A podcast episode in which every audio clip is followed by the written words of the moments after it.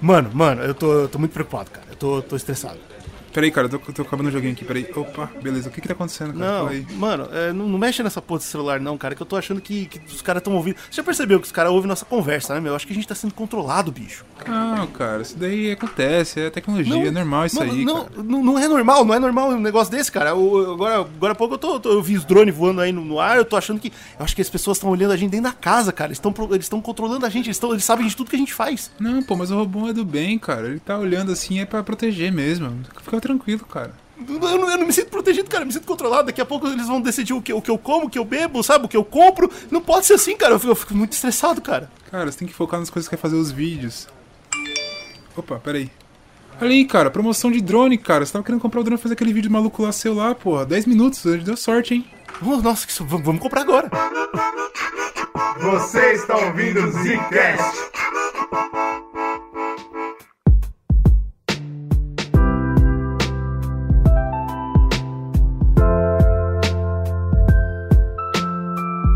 Está começando mais um Zicãos no bagulho, rapaziade. Quem fala é o Bruno. Aqui quem fala é o Slow. Aqui quem fala é o meu gênio. E eu acho que eu descobri qual que é a minha memória base, cara. Qual que é o meu trauma que me traz sempre pro mesmo lugar. Rapaz, aí é uma coisa que eu quero saber, cara. É a Na porra moral do mesmo. Brunão gritando no meu ouvido todo podcast, bicho. É muito ridículo. Olha, eu vou te falar que não deve ser isso não, cara. Deve Rapaz, me dá um bem grave. gatilho que você não tá ligado, bicho.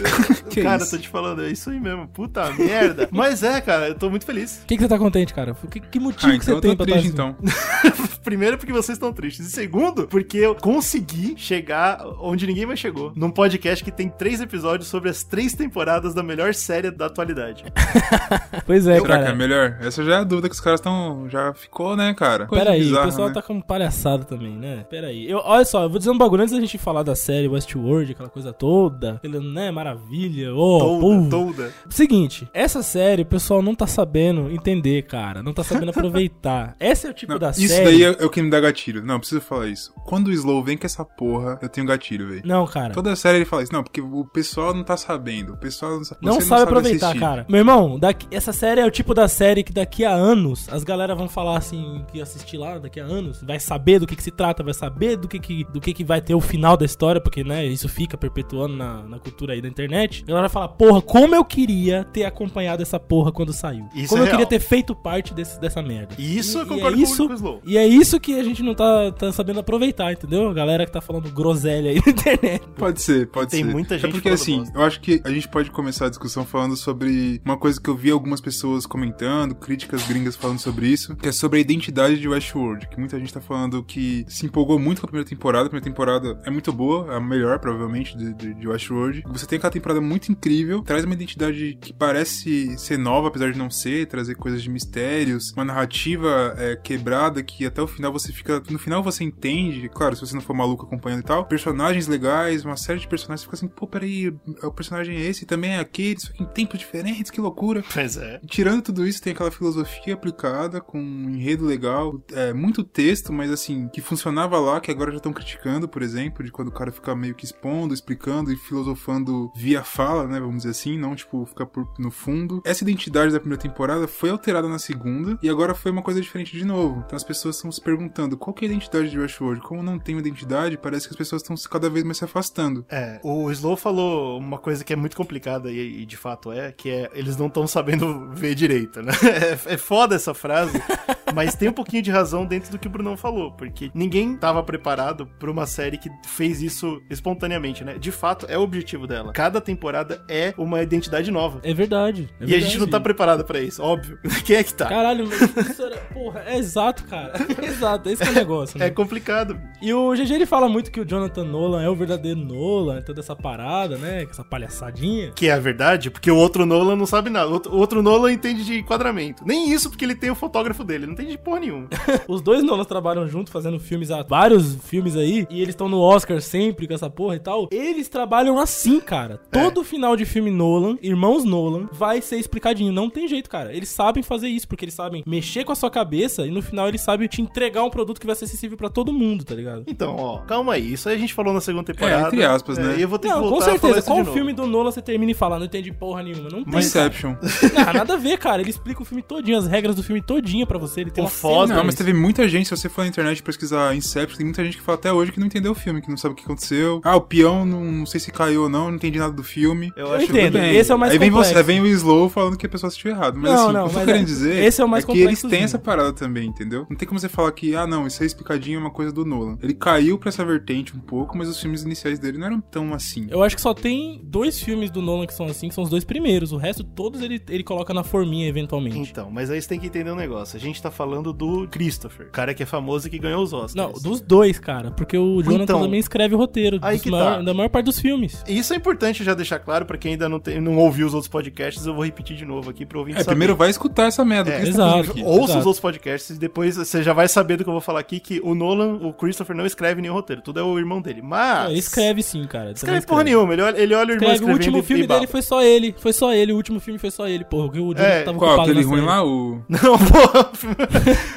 filme, bom, cara. Mas o problema é que o irmão, o irmão ajuda em tudo, tá? Tipo, pode não pode não estar escrito nos créditos, mas é bom.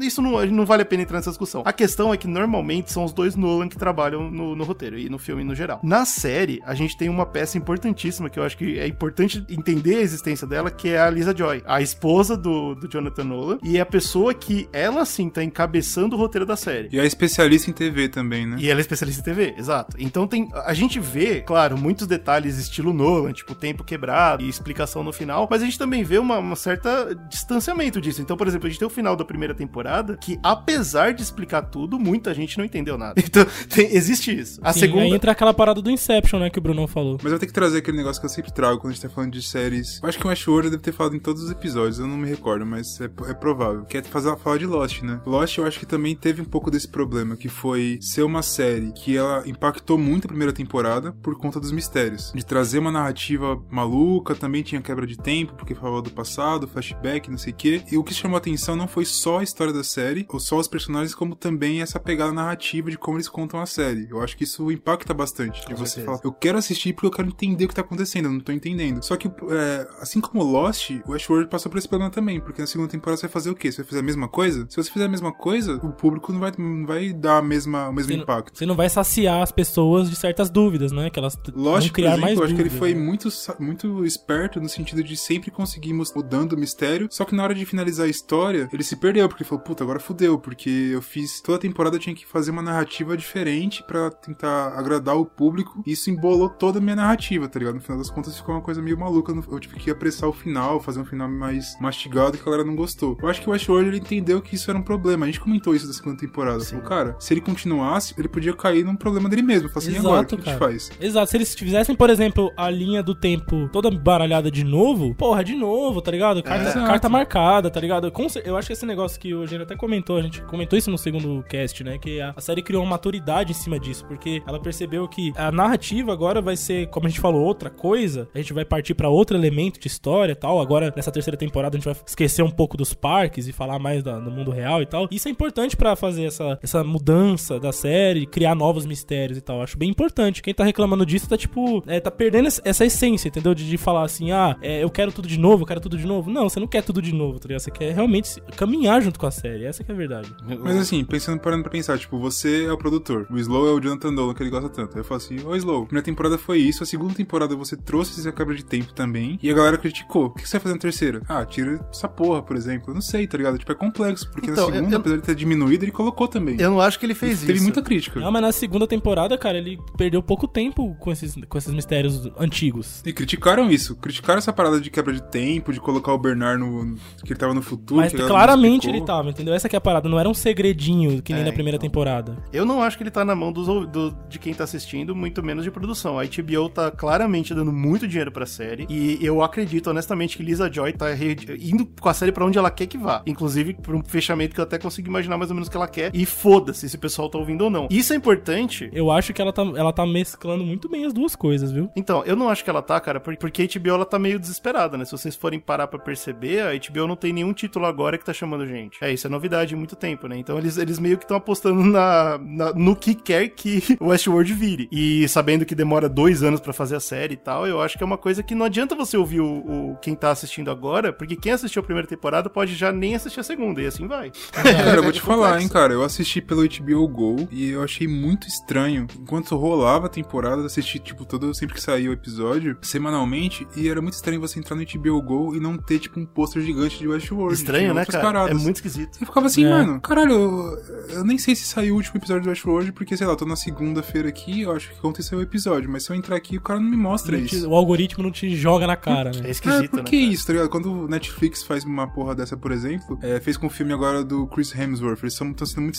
é, espertos nessa parada. Tipo, a gente tá em crise, né? Então tá tipo Covid-19, os cinemas estão fechados. Então agora é hora de lançar, né? Com tudo, né? É, eles estão assim, se a gente, o que a gente lançar agora vai ver. Então, lancei um filme de ação com o Thor, vou botar essa porra. Primeiro que o filme é legal, vou colocar isso lá em cima. Todo mundo vai ser bombardeado com isso, todo mundo vai assistir. Então, tipo, aí. não é à toa que tá sendo um dos filmes mais assistidos dos últimos tempos. E se você ver o filme, é um filme legal, mas não é tudo isso. É um Não, filme. é só um filme de ação, foda-se, ok, né? tá ligado? Aproveitou o momento, né? E o Westworld, a prova de que a HBO colocou as fichas nela é que eles cancelaram, antes da pandemia, eles cancelaram a spin-off de Game of Thrones. É, mas não foi isso que eles fizeram, né? Eles não deram essa atenção. Eu não sei direito, eu não sei direito se a HBO tá esperando pra ver o que vai acontecer ou se eles realmente não estão confiando no próprio produto, mas a verdade é que além da HBO não dar muito valor, a gente sabe que aqui no Brasil, pelo menos, quase ninguém assistiu essa série, né? A gente vai tentar abrir mais ou menos o que foi dito, por que foi dito e qual que é essa mudança de narrativa que aconteceu de novo entre a segunda e a terceira. E se você não assistiu ainda, o que eu peço é que você assista a série antes. É, Sim. é É uma recomendado. série muito boa. A série que tá Inclusive, mandando eu bem. acho que os outros casts, o primeiro cast, a gente fala um pouquinho sem spoiler, depois a gente vai falar da série toda. Mas vale a pena ouvir pra você entender sobre o que é a série, se você não faz ideia. E lá, tipo, assistir a série mesmo, porque, cara, ela é incrível. Vários, a gente comenta vários temas, não é à toa que a gente até discutiu isso, né? Falou assim, pô, a gente vai gravar a terceira temporada? O GG falou, acho que ninguém tá assistindo isso. Infelizmente. Só a é. gente parece que tá assistindo essa merda. Mas eu Pois falei, é. cara, a gente tem que gravar, porque, porra, a gente tá acompanhando desde a primeira temporada. É, faz uma a parte gente tá né, do gostando bastante, faz. Quando, quando Sim. começou a série, eu teve o segundo episódio que pra mim foi mega chocante, aconteceu um review muito incrível e eu fui falar com vocês, vocês ainda não tinham visto, eu fui procurar na internet e ninguém tava falando sobre isso. Eu fiquei muito, eu fiquei tão mal que eu decidi pesquisar. Por que que ninguém tá vendo, né? Especialmente no Brasil, mas obviamente eu pesquisei nos Estados Unidos também. Um lado é porque aparentemente eh, as pessoas realmente cansaram da série, tipo, não estão esperando mais nada. O que eu acho que é um erro absurdo porque não gostaram muito da segunda temporada. Tudo bem, acontece. Tem uma galera que acha que a série realmente emburreceu. E isso a gente, como o Slow falou, a gente vai conversar mais dentro dos episódios e, e entender essa discussão. Mas tem essa terceira galera, que é quem eu acho que a gente tem que discutir, que são os verdadeiros filha da puta,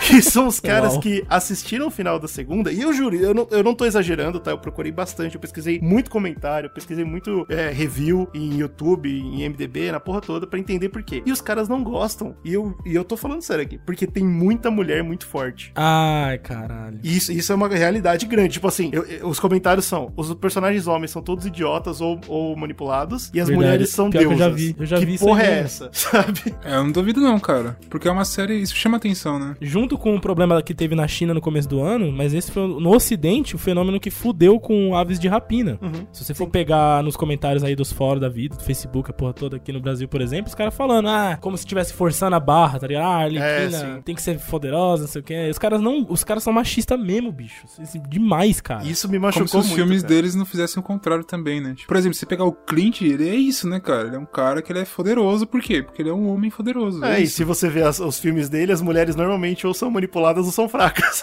então, Exato. porra. E, o pi- e o pior é que nesse ele não faz necessariamente isso, né? Ele só pega ou fala assim, quem tá fazendo as mudanças de fato são mulheres. Inclusive, uma coisa da terceira temporada que a gente vai discutir aí é que eles colocam, eles mudam um pouco isso, né? Eles colocam um cara pra ser o vilão principal tal, agora. Sim. Ah, é. Sendo que você parar pra pensar na primeira temporada, mas eu acho que principalmente na segunda, você tem um personagem negro, que é o Bernard, e você tem a- a duas mulheres, né, como principais. Sim. Uma negra e uma branca. E de forma nenhuma isso é um problema, cara. Isso me deixou Não, muito inclusive puto. é bem legal. Você É. quer saber a história, a história é interessante. E aqui eles colocam um cara branco de novo como herói. Eu achei Mas é a, pa- a patrulha do patriarcado, né, cara? Realmente eles, Nossa, eles mano, é. fazem acontecer na internet a queda desses produtos, isso é verdade. Hoje ele pesquisou e encontrou exatamente essa, essa situação acontecendo, né? Bicho, eu fiquei Que tão bizarro, puto, né? cara. Eu fiquei tão puto. Mas tudo bem, isso aí, fazer o quê, né? Existem essas pessoas, não seja essas pessoas, e a gente super recomenda, assista, é muito bom. Pra quem assistiu o nosso podcast é, da segunda temporada, ou assistiu a segunda temporada e não ouviu o podcast, ouça, é muito legal. E a gente terminou o cast deixando algumas coisas no ar muito interessantes, né? Agora entrando, obviamente, na série, que eu acho que é a narrativa mais incrível do mundo, eu acho a Lisa Joy uma das roteiristas melhores por aí. Ele deixou algumas coisinhas. A gente vê a Dolores saindo do parque no corpo da Charlotte, o que é mega emocionante, a gente não sabe pra onde isso vai dar, e a gente vê que ela tá levando várias pérolas, né? Tipo, ó, quem, quais são os robôs que a, que a Dolores tá levando pra fora desse mundo, Que- né? quem E- ela tá salvando, né? Exato. E ainda tem o final mega emocionante, que é quando a- todos os robôs e toda a informação do mundo foi pro sublime, né? E foi embora.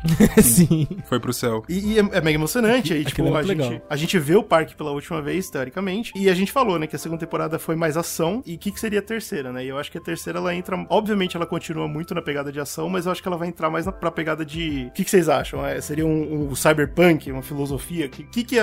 É, eu acho que a terceira ela, ela conseguiu fazer uma série cyberpunk, né? E isso é interessante, porque eu tava assistindo Westworld da terceira temporada e falei, cara, que outra série, é, não filme, série, é, cyberpunk eu já assisti, eu não consigo lembrar de nenhuma, Não tem, cara. né, cara? Não tem, assim, E, com esse pô, conceito, né, cara? Realmente é algo É, porque, novo, por exemplo, a última coisa cyberpunk, assim, que, que me lembrou bastante foi quando eu joguei Watch Dogs, eu acho. Que é um, jo um jogo, de, acho que foi de PS3 que eu joguei. Essa parada mais, tipo, futurista, em que você tem, é, você hackeia com celular, você fica, tipo, é um cara do crime. você tem uma- Tecnologia cerca a gente, né, de todo lado. Exato, de tão, tanta tal forma que você, os caras que são criminosos, vamos dizer assim, eles utilizam disso, então tem aplicativo pra tudo, Aham. que é uma coisa que a gente tá discutindo bastante hoje em dia, inclusive já. E o Cyberpunk é meio que isso, né? Ele discute, ele é um sci-fi, só que não necessariamente tão futurista assim, né? Você é. pegar, sei lá, Pode ser É. até meio bastante futurista, mas não necessariamente, né? Exatamente, porque a ideia do Cyberpunk, pelo menos os, os grandes clássicos, eles tendem a ser, tipo, um pouco no futuro. Tanto que a maioria a gente já passou, né, dos clássicos. Por exemplo, Akira foi 2019, o Blade Runner foi 2019 também, então a gente já passou dele. Tipo, eles são futuro um pouquinho e mostrando como é, a tecnologia é negativa pro nosso estilo de vida. Isso. Isso é uma coisa que tá, tá na- no cerne do cyberpunk. Então, enquanto a gente tem aquele conceito de que quanto mais tecnologia, melhor a nossa condição de vida, o cyberpunk fala o contrário. Quanto maior a tecnologia, a Pior gente- tudo. é, pior a gente vive, né? É, a liberdade Acaba- cai, a gente perde humanidade. Exato. isso. Além de ter essas coisas de grandes empresas que são vilões de tudo, enfim. Mas essa é uma outra crítica também. Eu acho que essa temporada conseguiu fazer esse, trazer esse elemento realmente cyberpunk e tem Trouxe pra momentos caralho, velho. de ação memoráveis, assim. Tem um episódio que, porra, me lembrou, assim, o estilo de direção Batman, tá ligado? Cavaleiro Sim. das Trevas, assim. Sim, bastante. E Propositalmente. Vários momentos que eu senti aquela pegada meio Matrix também, tá ligado? Então, foi uma evolução muito boa, né? E aí teve no final da segunda temporada a promessa que a gente veria tempo viajando de novo, né? Quando a gente tem o, o Homem de Preto no final da segunda temporada aparecendo num futuro extremamente distante. E a galera ficou tipo, porra, o que, que vai acontecer? Será que a gente vai ver viagem no tempo? E aí, como vocês mesmos comentaram, não, né? Tipo, a série volta agora pra falar de Cyberpunk, pra falar dessa época, e foda-se, acabou viagem no tempo. não, vamos, não vamos discutir disso. É, nessa temporada não teve, né? É, até o finalzinho. Até o finalzinho, É, até a exato. última Que aí é um fast forward só, né? Olha Só aí. mostra no futuro, aparentemente. Então a gente vai ter que discutir um pouquinho sobre, mais conforme o podcast for andando, se a terceira temporada ela quis simplificar ou ela só quis deixar clara a discussão que ela ia trazer sobre Cyberpunk. Porque, por exemplo, duas coisas que a gente tem claramente na terceira temporada são as referências visuais a ciclo. Então, que tudo que acontece acontece várias vezes e que a gente tá preso nessa. Na, a vida, né? A vida como um todo ela é um ciclo. Então, tudo que aconteceu no parque vai acontecer na cidade, tudo que aconteceu e, e na, na história vai acontecer no futuro e assim E o vai. círculo tem essa- esse elemento, né? Fechado, né? Você não consegue sair Eu dali. acho que mais do que isso, isso é um símbolo de Westworld, né? Com certeza. Ele fala isso desde o primeiro episódio da primeira temporada. Ele fala sobre ciclos. E aqui eu acho que ele só talvez deixou o pessoal cansativo no sentido de, de roteiro, porque você, quando você vê a primeira temporada, inclusive, tipo, os primeiros episódios são um pouco mais lentos pra mostrar esse ciclo dos robôs. Fala assim, ó, os robôs vivem num ciclo. Uhum. E aqui ele tem que mostrar que o ser humano também vive. É, então. Só que eu acho que ele foi, ele foi sagaz, né? Ele conseguiu, tipo, dar saídas e colocou um personagem humano pra ver, ó, o ciclo aqui do, desse cara. Sim. Todo mundo é assim, você já sabe. Ele foi muito sagaz e É. eu acho que a gente tem que premiar de novo essa série pela produção, né, cara? Porque, mano, onde você olhar nessa série vai ter em algum lugar um círculo. Então tem as, os quadros, candelabros, assim, eles sempre colocam isso e eles colocam sempre espelho também, né? Porque, como o Brunão falou, essa série vai. Essa temporada vai falar sobre dualidade, né? O paralelo entre o robô e a gente. I've hurt so many people, I don't want to hurt anyone else. Unless they try to hurt me. Which sadly you will. You see, I know you. I read your book. Book. What book? Think of it as an unauthorized autobiography. You're in technology. You didn't think that I was the only thing Telus was selling, did you? Bom, vamos lá. Primeiro episódio, a gente já abre. O nome dele é Parte Domine, que em latim significa tenha piedade, Senhor. E é muito importante isso, porque quando acaba a segunda temporada, a Dolores deixa claro que ela quer ser um deus, né? Sim, que ela vai matar o ser humano. Vai ela, vai, ela vai fazer a porra toda. E ela fala nesse episódio, inclusive, que, é, que os novos deuses chegaram. E essa, essa frase vai ser importante, não só pra esse episódio, mas no futuro eu vou explicar por quê. Mas tenha piedade, né, Senhor? E a gente vê o que que a Dolores vem fazendo, né? Então a série abre com ela caçando gente rica que ela procurou no parque e viu que era escroto. Um sonho, né? Isso aí é um sonho. é um sonho, cara. É o que todo mundo quer fazer. E além do mais, né? Ela tem a, a noção de que esses são os caras que movem realmente a sociedade, né? Que ela precisa atacar esses pontos pra começar a dominar tudo, né? E tem uma cena muito importante quando ela mata o cara logo no começo, na, primeira, na abertura do episódio, que a esposa do cara aparece, fala o que, que tá acontecendo, e a Dolores não mata ela, né? Mostrando que tem, tem alguma barreira aí que, tipo, não, você eu não quero matar, você eu quero libertar. Tipo, seu marido era um escroto, ele batia em você, agora você tá livre. E, e é um negócio que choca um pouco, talvez, pra quem achava que ela tava vindo realmente só pra destruir tudo, né? Mas isso é Pois é. engraçado, né? Porque eu acho que já falando dessa cena, é foda quando você termina de ver a temporada e percebe qual que é o arco do personagem, né? Exato. Porque, de certa forma, ele te mostrou qual que era o arco dele no primeiro episódio, né? Que é justamente isso. Você já tinha que ter não é entendido que ela. tudo. é, ela tá falando pra caralho, ah, seu novo Deus, o robô vai fuder. Mas no final das contas, o que ela quer de fato não é isso, né? Não, de forma nenhuma. Ela acredita naquilo que o Brunão falou, né? A gente tá tão preso quanto os robôs. Sim. Exatamente. Gra- em função do sistema, e mais tarde a gente vai descobrir até, até mais, né? A outra coisa interessante do, do primeiro episódio é que mostra os óculos de realidade virtual, que a gente vai ver bastante. Na verdade, realidade aumentada, né? E isso, Sim, isso outra coisa também do, do Cyberpunk bastante, né? Que é Sim. tipo pegar uma tecnologia que a gente já meio que tem, só que ele põe um pouquinho mais à frente, né? Ele dá um passo a mais, assim. Isso é uma coisa tipicamente de roteiro Nolan, né? Porque desde o começo da carreira dele, primeiro ele- falou pra gente não acreditar na nossa própria memória, depois não acreditar na em, no nossa noção do que é um herói, depois não acreditar nos nossos sonhos e tal. Sempre teve essa história de não acreditar em coisas que você deveria acreditar. E agora a terceira temporada vem pra gente falar: esquece aquela história de memória bugada, agora o perigo é o que você tá vendo, porque existe realidade aumentada e é isso aí. e ele já te deixa, ele já te deixa na ponta da cadeira, né? Tudo que você assiste a partir daí, você sempre fica pensando, pô, mas é, é um, é um robô, é o que, que tá acontecendo? O que que- é, eu tô vendo, É eu tô real. vendo mesmo. Isso qual, é qual muito a proporção bom. do que eu tô vendo, né? É genial uma série, desde o primeiro episódio, deixar você com medo até do que você vê. Assim como a gente desconfiava antigamente quem é robô, quem não é, não importa mais isso, agora é outra coisa. E a gente também descobre que nessa sociedade futurística sinistra tem os estabilizadores de emoção, né? Que é aquela porra, que a droga que você coloca no céu da boca e aí você consegue ser controlado, exatamente igual um robô, né? E aí você percebe personagens como o do Caleb, né? Que é o Aaron Paul, que é apresentado na- nesse episódio já de cara. Sim. Que foi o grande marketing aí da temporada também, né? E ele, te- ele passa por isso, né? Você, percebe, você vai acompanhando que ele tem essa parada, que... É, e, e ele Tal, desativou a dele, isso que é mais interessante. É. Ele, ele cansou de ser controlado, apesar de ser controlado. E- Sim. e- Mas isso é uma coisa legal, porque também é uma discussão. A gente teve essa discussão, acho que tem um podcast que a gente gravou sobre Ghost in the Shell, né? Que é justamente essa parada que tem muito a ver com o arco do, do Caleb na- nessa temporada, que eu gostei bastante, que é a ideia de. Se a gente chegou nessa parada que a gente tá falando, de realidade aumentada, de. Não, a gente não só pode mudar e brincar com a memória de um ser humano pra ele achar que ele é outra pessoa, terá até inclusive, tipo, munir ele de quem ele realmente é, por memórias falsas e coisas assim. E se a gente conseguir entrar na memória do ser humano, tá ligado? A gente não tá só fazendo melhorias mecânicas, como por exemplo, colocar um braço mecânico no cara. A gente tá fazendo alteração, inclusive, de memórias do cara. Então, quem que ele vai ser? E essa parada foi engraçada porque, assim, a série ela vai indo paulatinamente. Então, tipo, ele não, não joga na cara pra você no primeiro episódio o que, que é essa parada. Ele deixa mais ou menos a ideia, só conforme você vai acompanhando o arco do Caleb, eu parei e falei, caralho, que merda, cara. o cara tá fudido mesmo.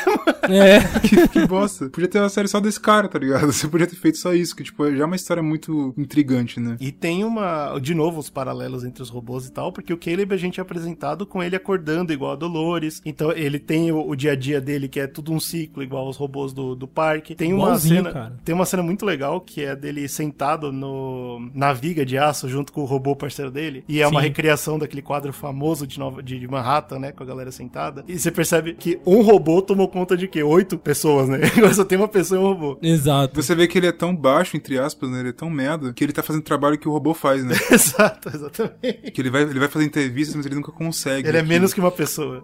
Exatamente. e tem outra parada também, eu não sei se é nesse episódio que ele faz a entrevista de emprego, né? Mas mostra uma outra crítica que as pessoas falariam, devem estar falando por aí. Nossa, é muito Black Mirror, cara. Que é ele fazendo a entrevista e não consegue passar. Você fala, ué, o cara manda mal bem, por que ele não passou? Depois você acaba descobrindo porque as pessoas têm um mapa de tudo, né? A tecnologia tá tão nível que a gente já tem isso hoje, né? Por exemplo, você vai fazer uma entrevista, o cara entra no Facebook celular, aí vê você postando uma bosta escrota. Já sabe "Meu Deus, tudo, cara, né? Que é bizarro. Tem É, aqueles então, testes, né, que a pessoa acho- faz pra saber como que você age em certas situações, tudo vai, vai te mapeando mesmo. Eu acho né? que vai além disso, mano. Eu acho que o que eles tentaram passar nessa parada dele tentar sair daquela vida de bosta dele, de ser só um funcionário, de viver nesse ciclo. Ele percebe o tempo todo que ele tá no ciclo, mas não pode sair dali. E o sistema não deixar. Mas Eu é acho... engraçado porque ele sai um pouco, né? É, então, olha. Só que ele sai com medo. Ele sai com medo. Essa é exato. É, tipo, ele fala assim, ele tem aquele aplicativo lá de fazer O Rico. crimes e coisas assim. Rico App. Só que, por exemplo, ele, ele, tipo, ele nunca pega um trabalho muito agressivo, né? Sempre sempre, tipo, um bagulhozinho suave, opa, aí ele dá uma paradinha. Então. Ele tem medo de, tipo, descobrir quem ele realmente é. Mas eu acho, assim. eu acho interessante porque, tipo, a gente pode tentar comparar com isso que o Brunão falou. Ah, hoje em dia a pessoa olha a sua rede, né, social, suas, suas informações e fala, ah, quero ou não quero te contratar. Mas eu acho que o que eles tentaram passar é que no- esse futuro é tão distópico que agora todo mundo pode ser julgado, assim como hoje existem, existe o julgamento raci- racial ou, ou machista. Então, tipo, vai além. Eu acho que, independente, o cara nem olhou pra sua rede social, porque mesmo, mesmo porque o cara é um robô, ele não tá interessado nisso, né? Mas o sistema falou, esse tipo de gente não merece evoluir. Então, nem, nem vamos pensar. Nem, nem importa o que você posta, quem é você.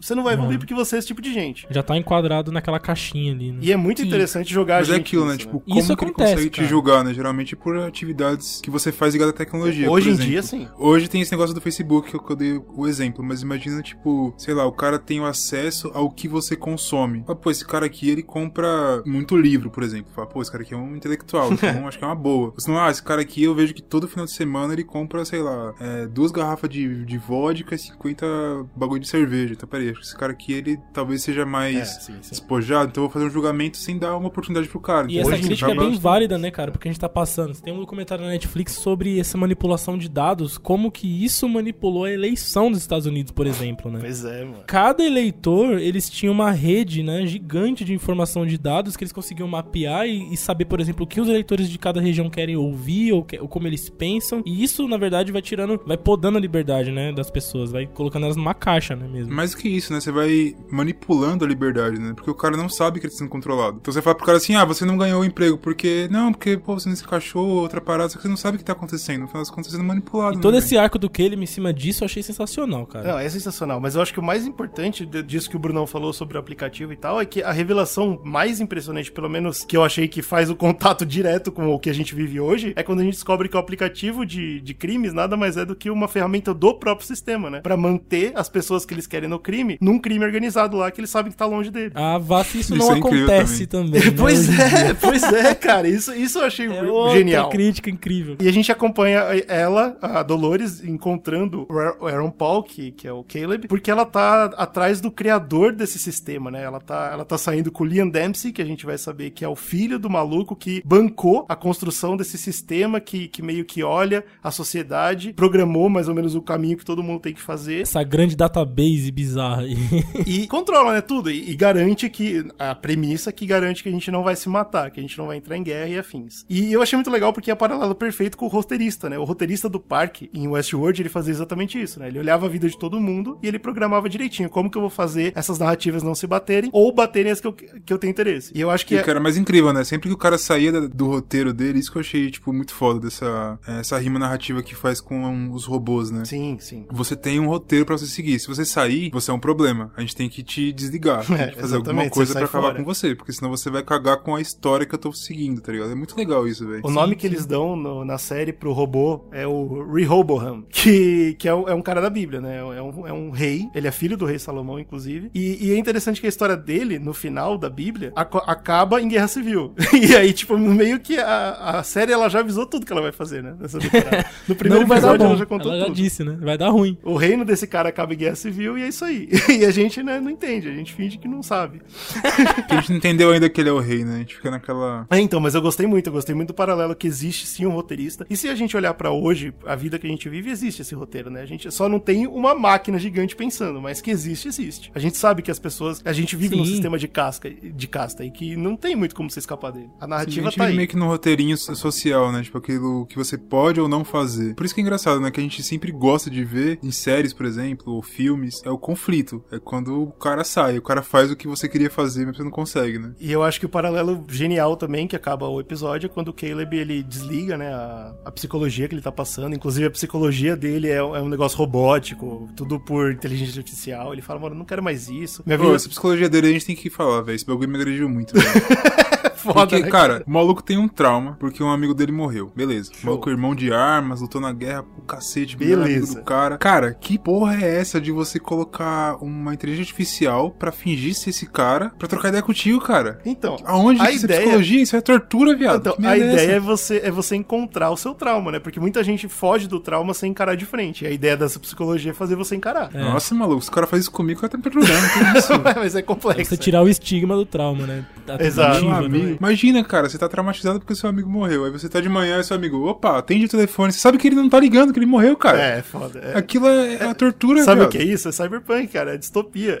É um bagulho É. tão errado. Cara. Cyberpunk acho mental que é o melhor, melhor, melhor cenário pra escrever história. É muita loucura, cara. Então, e ele foge disso, né? Ele percebe a loucura. Depois que ele conversa, inclusive, com um amigo morto várias vezes, ele fala, mano, vamos se fuder. Ele, ele, ele Vai se tira. fuder, ele é e ele bom. fala a frase muito importante, que eu acho que é foda, porque ele fala, eu preciso de alguma coisa real, né? E aí quem ele encontra é a Dolores. E, e essa, esse paralelo é incrível, né, cara? Porque Cara, ele. pra mim, puta, melhor, melhor conjuntura da série é esse encontro aí. Ele é um Como ele se robô. resolve. Ele é um robô perdido, confuso, precisando de alguma coisa real pra escapar do loop dele. E ela é a pessoa que vem de fora, tem todo o controle e tá vestindo preto, né? Então, assim, eu, eu- puta, eu gostei tanto, cara. Quando ela virou Homem de Preto e ele virou Dolores. Naquele, na resolução daquele diálogo, que ele fala, você é a coisa mais real que eu encontrei. Puta, cara, aquilo pra É mim. muito bom, né, cara? Pra mim ele resolveu, não precisava fazer mais nada. A relação dos dois estava cimentada ali.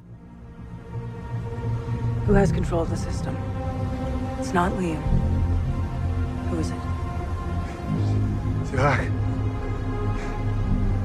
His name is Sirach. And how do I find him? You won't need to. He has a system. He's probably looking for you right now.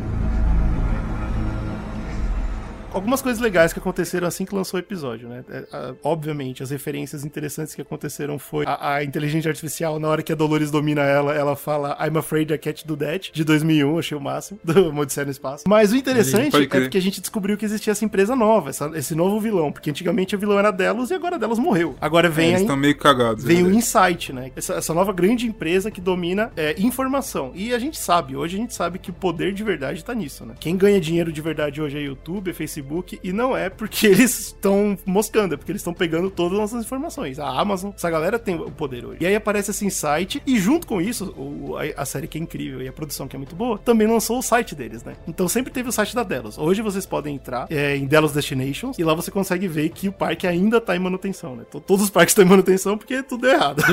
sabe. Que- Quebrou tudo, fudeu. Não, é- não é Esse de é um bagulho que é foda, mano. Todo podcast o GG trazia várias paradinhas que estavam no site. É claro que a série tem que se fechar em si mesma e ela se fecha, mas é legal, né? Se você gosta, você ir atrás. Ah, cara, tipo, sempre essa gostei interação dessa- que eu acho que eles fazem é muito legal, Nossa, cara. acho Essas massa. coisinhas, essas dicasinhas que eles colocam lá. Eu só vejo o muito GG falando legal. disso, cara. Eu nunca vi mais ninguém falando disso na internet.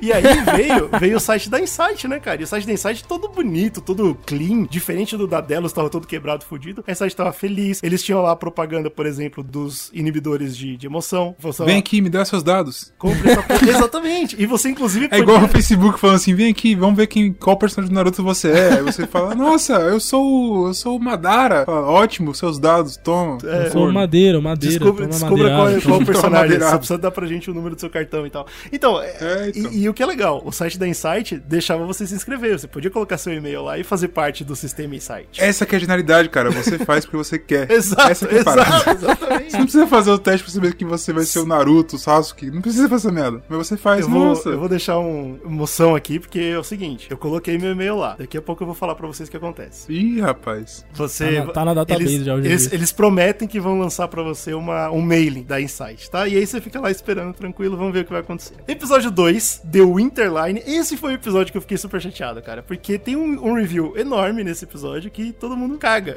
Isso pra mim é muito chateante, cara. E chama Winterline. Tudo bem que chama Winterline porque vai mostrar o, o War World, né? O parque que mostra a Itália invadida pelos nazistas. E de fato, durante a Segunda Guerra, muitas áreas ali da Itália foram consideradas Winterlines porque eram pontos de batalha, né? Linhas ali de, de combate durante o inverno. Então tudo bem, isso aí, show. Mas, pô, o Winter não é por acaso. o Winter, Sim. o Winter tá aí, Tem, cara. Tem um joguetinho Eles aí. comem, né? Como dizem. Porra, a gente, a gente acompanha a Maeve de volta, né? A Maeve, ela volta, na verdade, num pós-créditos da primeira, do primeiro episódio. Sim. E agora ela tá nesse War World. Cara, eu achei muito Mas louco isso é muito essa louco, parada, né, cara? cara. Porque a gente ficou, a gente ficou teorizando, tipo, o que ia acontecer com ela? Porque o arco dela meio que se fecha, né? no- Acaba quando ela vê a temporada. filha indo pro papaz, né? A filha vai embora e ela fica e tá tudo bem.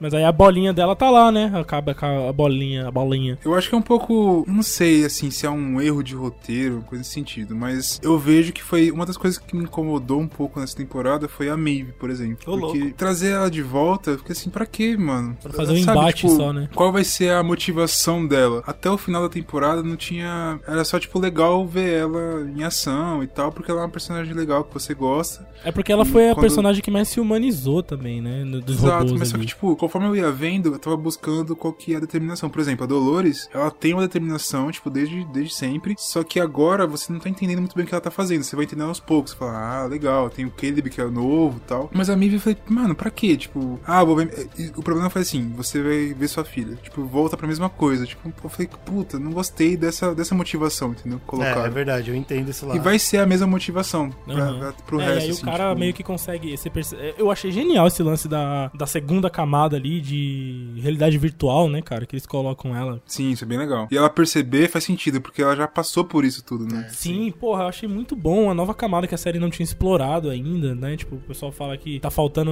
inovação, as coisas assim. Pô, a série sempre vai mudando essas coisas, né? Isso é muito bom. E eu gostei dessa, dessa apro- aproximação dela quando ela é apresentada no War World. Na verdade, o War World é uma simulação, porque as bolinhas estão num- na estante lá de bolinhas. É isso.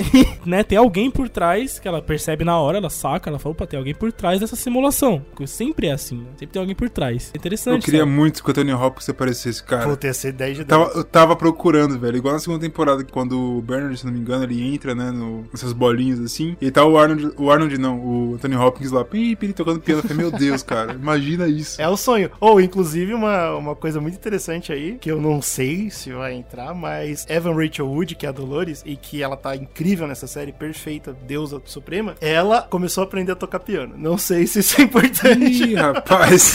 Mas tem isso aí acontecendo. Eu gostei muito do War World. Tipo, eu concordo com, com o que o Falou. Eu também. Eu entendo a falta de, sei lá, objetivo da Maeve nessa temporada. No final, dá mais alguma coisinha, ela consegue conversar Dá. e tal. É. E eles até dão, uma, dão uma, um porquê disso, né? Que é interessante, no final das contas, é um pouco niilista. Se você for igual a gente aqui, que é meio niilista, talvez até você compre igual eu comprei também no final, que é aquela ideia, tipo, ninguém tem propósito nenhum no final das contas, né? E, tipo, ela percebe que não tem propósito e ela escolheu um propósito. Ela foi lá Ela e tá se apropriou de um. Então, né? Exato. aí por um lado eu fico chateado porque ela parece não ter propósito, mas por outro lado foi muito bom pra eles poderem apresentar toda a metade da série em cima dos, da- dos ombros dela, né? E, e nesse, nesse pedaço do War World, cara, eu- primeiro que eu gostei muito deles relembrarem dos personagens que a gente nunca mais vai ver, né? Que é o Hector, do Santorão, e a galera do, do parque, né? O Félix, o Sylvester, o Lee Sizemore, são personagens que eu amava e pelo menos eles Sim. apareceram uma última vez. Foi Pa- tipo parece, dar né? um, um adeus ali, né? A gente Esse acha. negócio do, do Lee Salzman foi muito bom, Eu velho. adoro ele, cara. É, mano, eu gosto muito da cena quando ela percebe que o Hector não sabe quem ela é, mano. Puta, Nossa. é chocante. Mas ó,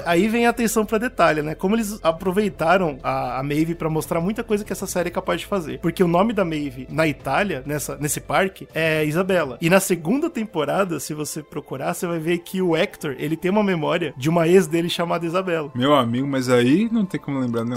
Então, mas é interessante, porque eles realmente fecham direitinho. Tipo, a série quer mostrar o que ela sabe fazer. Inclusive, a gente tem, né, pô, um trabalho incrível visual de quando ela para o tempo mesmo, que ela buga a simulação, cara. E na hora que soldados estão tomando tiro, o sangue para no ar. E aí, quando você vai ver o making off, você vê a, a equipe falando: ó, isso aqui é importante, por quê? Porque no Westworld, quando tudo parava, o sangue caía, porque era o mundo real. A gravidade funciona. Aqui não. E aí mostra até, né? Tipo, no- na primeira temporada a gente tem a Dolores travada, mas o cabelo dela mexe no vento. E aqui não, aqui tá tudo travado e tal. Puta, isso, esse tipo de detalhe, pra mim, é o que faz essa série ser tão boa. O roteiro é bom, é, mas, pô, tudo também funciona ao redor, sabe? O próprio Lee, que é um cara também que é meio niilista, meio pá, pessimistão, não sei o quê. Fala, peraí, eu sou uma simulação que merda. É muito bom isso. Exato. Pode crer, mano. E a partir daí a gente, a gente vai ver ele aproveitando o fato dele ser uma simulação, né? Ele sai causando. É, ele fica Cara, eu fiquei pensando cachaça, muito, porque alguns episódios rolê. pra frente a gente vê ele de novo lá. Isso. E ele tá, tipo, no bar tomando cachaça, controlando as pessoas. Ele tá, tipo, muito. Ele foda-se. Mano, minha vida não tem sentido nenhum, cara. Só que eu controlo as coisas. Agora eu sei onde eu tô, tá ligado? Eu sei a realidade. É muita loucura, é cara. genial.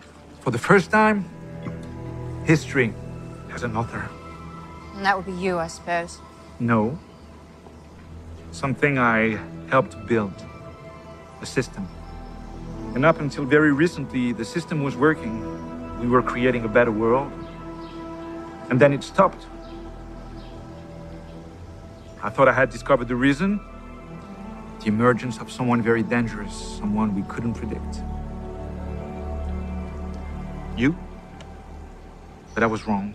We learned that only this morning, shortly before you killed several of my staff. You are in the threat. There's someone we haven't accounted for. Dolores. Por outro lado, o Bernard tentando voltar pra, pro parque. E é foda, né? Porque aí entra mais ou menos no que o Brunão falou. Assim como a- o jeito que a Maeve entra pra, pra série é meio esquisito, mas depois funciona, o jeito que o Bernard entra não faz sentido nenhum, né? Porque ele tá na É, Filipinas. e eu acho que o Bernard, ele funciona bem pouco. O começo dele é legal, que ele tá barburu, com a barbona lá, não sei o quê. Então, mas o que, que ele tá fazendo, mano? De quem que ele tá Mas se depois ele tá. sabe? Cara, nem ele sabe, né, ele tá mano? andando de lado pro outro. Exato, mano. Ele nessa série, infelizmente. E o pior é porque quando ele chega no parque, ele encontra o Stubbs, né? Que era o chefe da segurança. E ele tá morto há meses, só que. olha aí que loucura, ele é um robô. Ele é um robô, Nossa, né, quem mano? diria? E eu tava revendo esses tempos aí, as temporadas antigas, e que, que caralho, ele é um robô, bicho. É, então, e- e, loucura, funciona, né, e funciona bastante. Eles foram Funciona. espertos. Mas E- o Bernard, realmente, ele virou um coadjuvante de luxo, assim, nessa Então, temporada, cara, né? os dois juntos tem uma. tem- é ótima. É, é muito bom assistir os dois juntos, a aventura dos dois pela, pela cidade, fazendo as coisas. Só que não tem objetivo. Eu fiquei muito chateado né? com isso. Tem nada, eles estão andando de Um lado pro outro, meio cara. Foda-se, né, cara? Só que eles são muito legais. O Stubbs, ele tem um, um dos das ideias de personagem que eu acho que é, é o que eu mais babo, assim. Ou- não importa a fantasia que eu vejo, que tem esse personagem que só quer tá morto e não consegue, eu acho o máximo. E ele tá lá, É ele tá morto há meses, só que ele não tá morto. ele não tira a própria cara e tá lá triste. E aí chega o Bernard e fala: Não, agora você vai me seguir, pode ir pá. E aí, porra, tá bom. é muito bom. E o, o objetivo dele é proteger os robôs desde sempre. Foi uma coisa que o próprio Anthony Hopkins colocou nele. Aham. Então, tipo, esse que é o objetivo dele. Então, quando o Bernard acordou, ele falou, mano, eu sei que você é um robô. Fudeu. eu tô Tem fudido. que seguir e te proteger, cara. Tem que fazer. É muito bom, velho. É genial. É muito é incrível, cara. E, a- e a- os dois atores, eles estão mandando muito bem, Eles né, estão? A demais, cara. Pô, legal. uma das cenas que eu mais gosto é no próximo episódio quando eles estão tomando uma breja. Tipo, não tem porra nenhuma acontecendo, mas eu gostei pra caralho. E aí eles vão atrás da Maeve, né? na- tentativa de pegar ela, porque na cabeça do Bernard, de novo, sem sentido, né? Eu também não sei pra quê. Ele E acha. eles não conseguem fazer nada, cara. Todo o plano deles, o Bernard fala assim, ó, vamos pegar a Maeve. Aí eles vão lá e falam, ih, não deu não, hein. Vamos pegar não sei quem. Aí eles vão, ih, não deu, hein. Mano, nunca. Perdidos, cara. Eu não sei qual é. Mas que seja. Eles vão pro parque e eles têm que achar um terminal que ainda tá funcionando. O parque Westworld foi totalmente fechado, mas tem um que ainda tá aberto, tirando o que eles têm pra vender por aí, que é o Westeros. Essa é a porra, tá ligado? Tipo, desde sempre. O próprio velho, né, quando ele tava fazendo o showrun lá, ele falou: ah, ia ser legal se o Westeros fosse um parque. Todo mundo deu risada. Sabe? Sempre existiu. Cara, isso. mas eu achei uma... Não gostei muito Você não pra gostou, cara? real. Eu achei bobinho também, cara, falar pra vocês. É porque assim, eu achei legal ter essa referência, porque, tipo, tá falando com um público que é legal. Mas parando pra pensar na parte toda de sendo chato, eu caguei, foda-se, tá lá, ba- bacana. Quando eu vi, eu falei, urra, meu. Só que sendo chato, ter um dragão como robô, parei e falei, peraí, porra, Deus tem essa tecnologia a esse ponto? E isso não é tão bem apresentado, por exemplo, quando você vai ver o mundo real. Por que eles não usam uma coisa parecida com aquela, é, quando eles mostram o Caleb na guerra, por exemplo? Você não consegue ver, tipo, robôs gigantes, é uma parada muito mais... A gente vê mecha, né, depois acontecendo, um robôzão É. e tal. Não, sim, exatamente. Só que aí que tá, tipo, parece que são. É um dragão, cara. Ele voa. Não faz sentido, entendeu? E aí, tipo, foi aquele negócio que você vê e ele te tira da fantasia. Você fala, ah, não, isso aqui é uma fantasia mesmo. E aí eu não gostei muito por causa Eu disso. não Eu achei que não precisava, eu, eu entendeu? entendo o que você tá falando, mas assim, eu gostei muito porque, assim, a HBO ela tem esse poder, certo? Ela pode falar, ó, a gente fez uma série que não foi boa no final e a gente vai tirar sarro disso. Porque fazer o quê? É tarde agora. E eu gostei da ideia de, tipo, o parque tá fechando, aí mostrar os dois showrunners que todo mundo odeia hoje, né? O D&D falando, ah, vamos vender essa porra pra quem for pagar mais caro mesmo e foda-se. Eles mesmo fazendo o personagem que não tá nem aí pra série, que é o que a gente acha. Mas aí dá um ódio, hein, cara. Então, O- mas, mas você percebe que, tipo, é uma catarse de um certo... Pode não ser a melhor possível, mas... Como catarse é os caras cuspindo na sua cara, né, cara? Então, mas pelo menos você sabe- Era isso mesmo. É, não exato, era isso mesmo, pelo menos isso. Esperem pelo spin-off.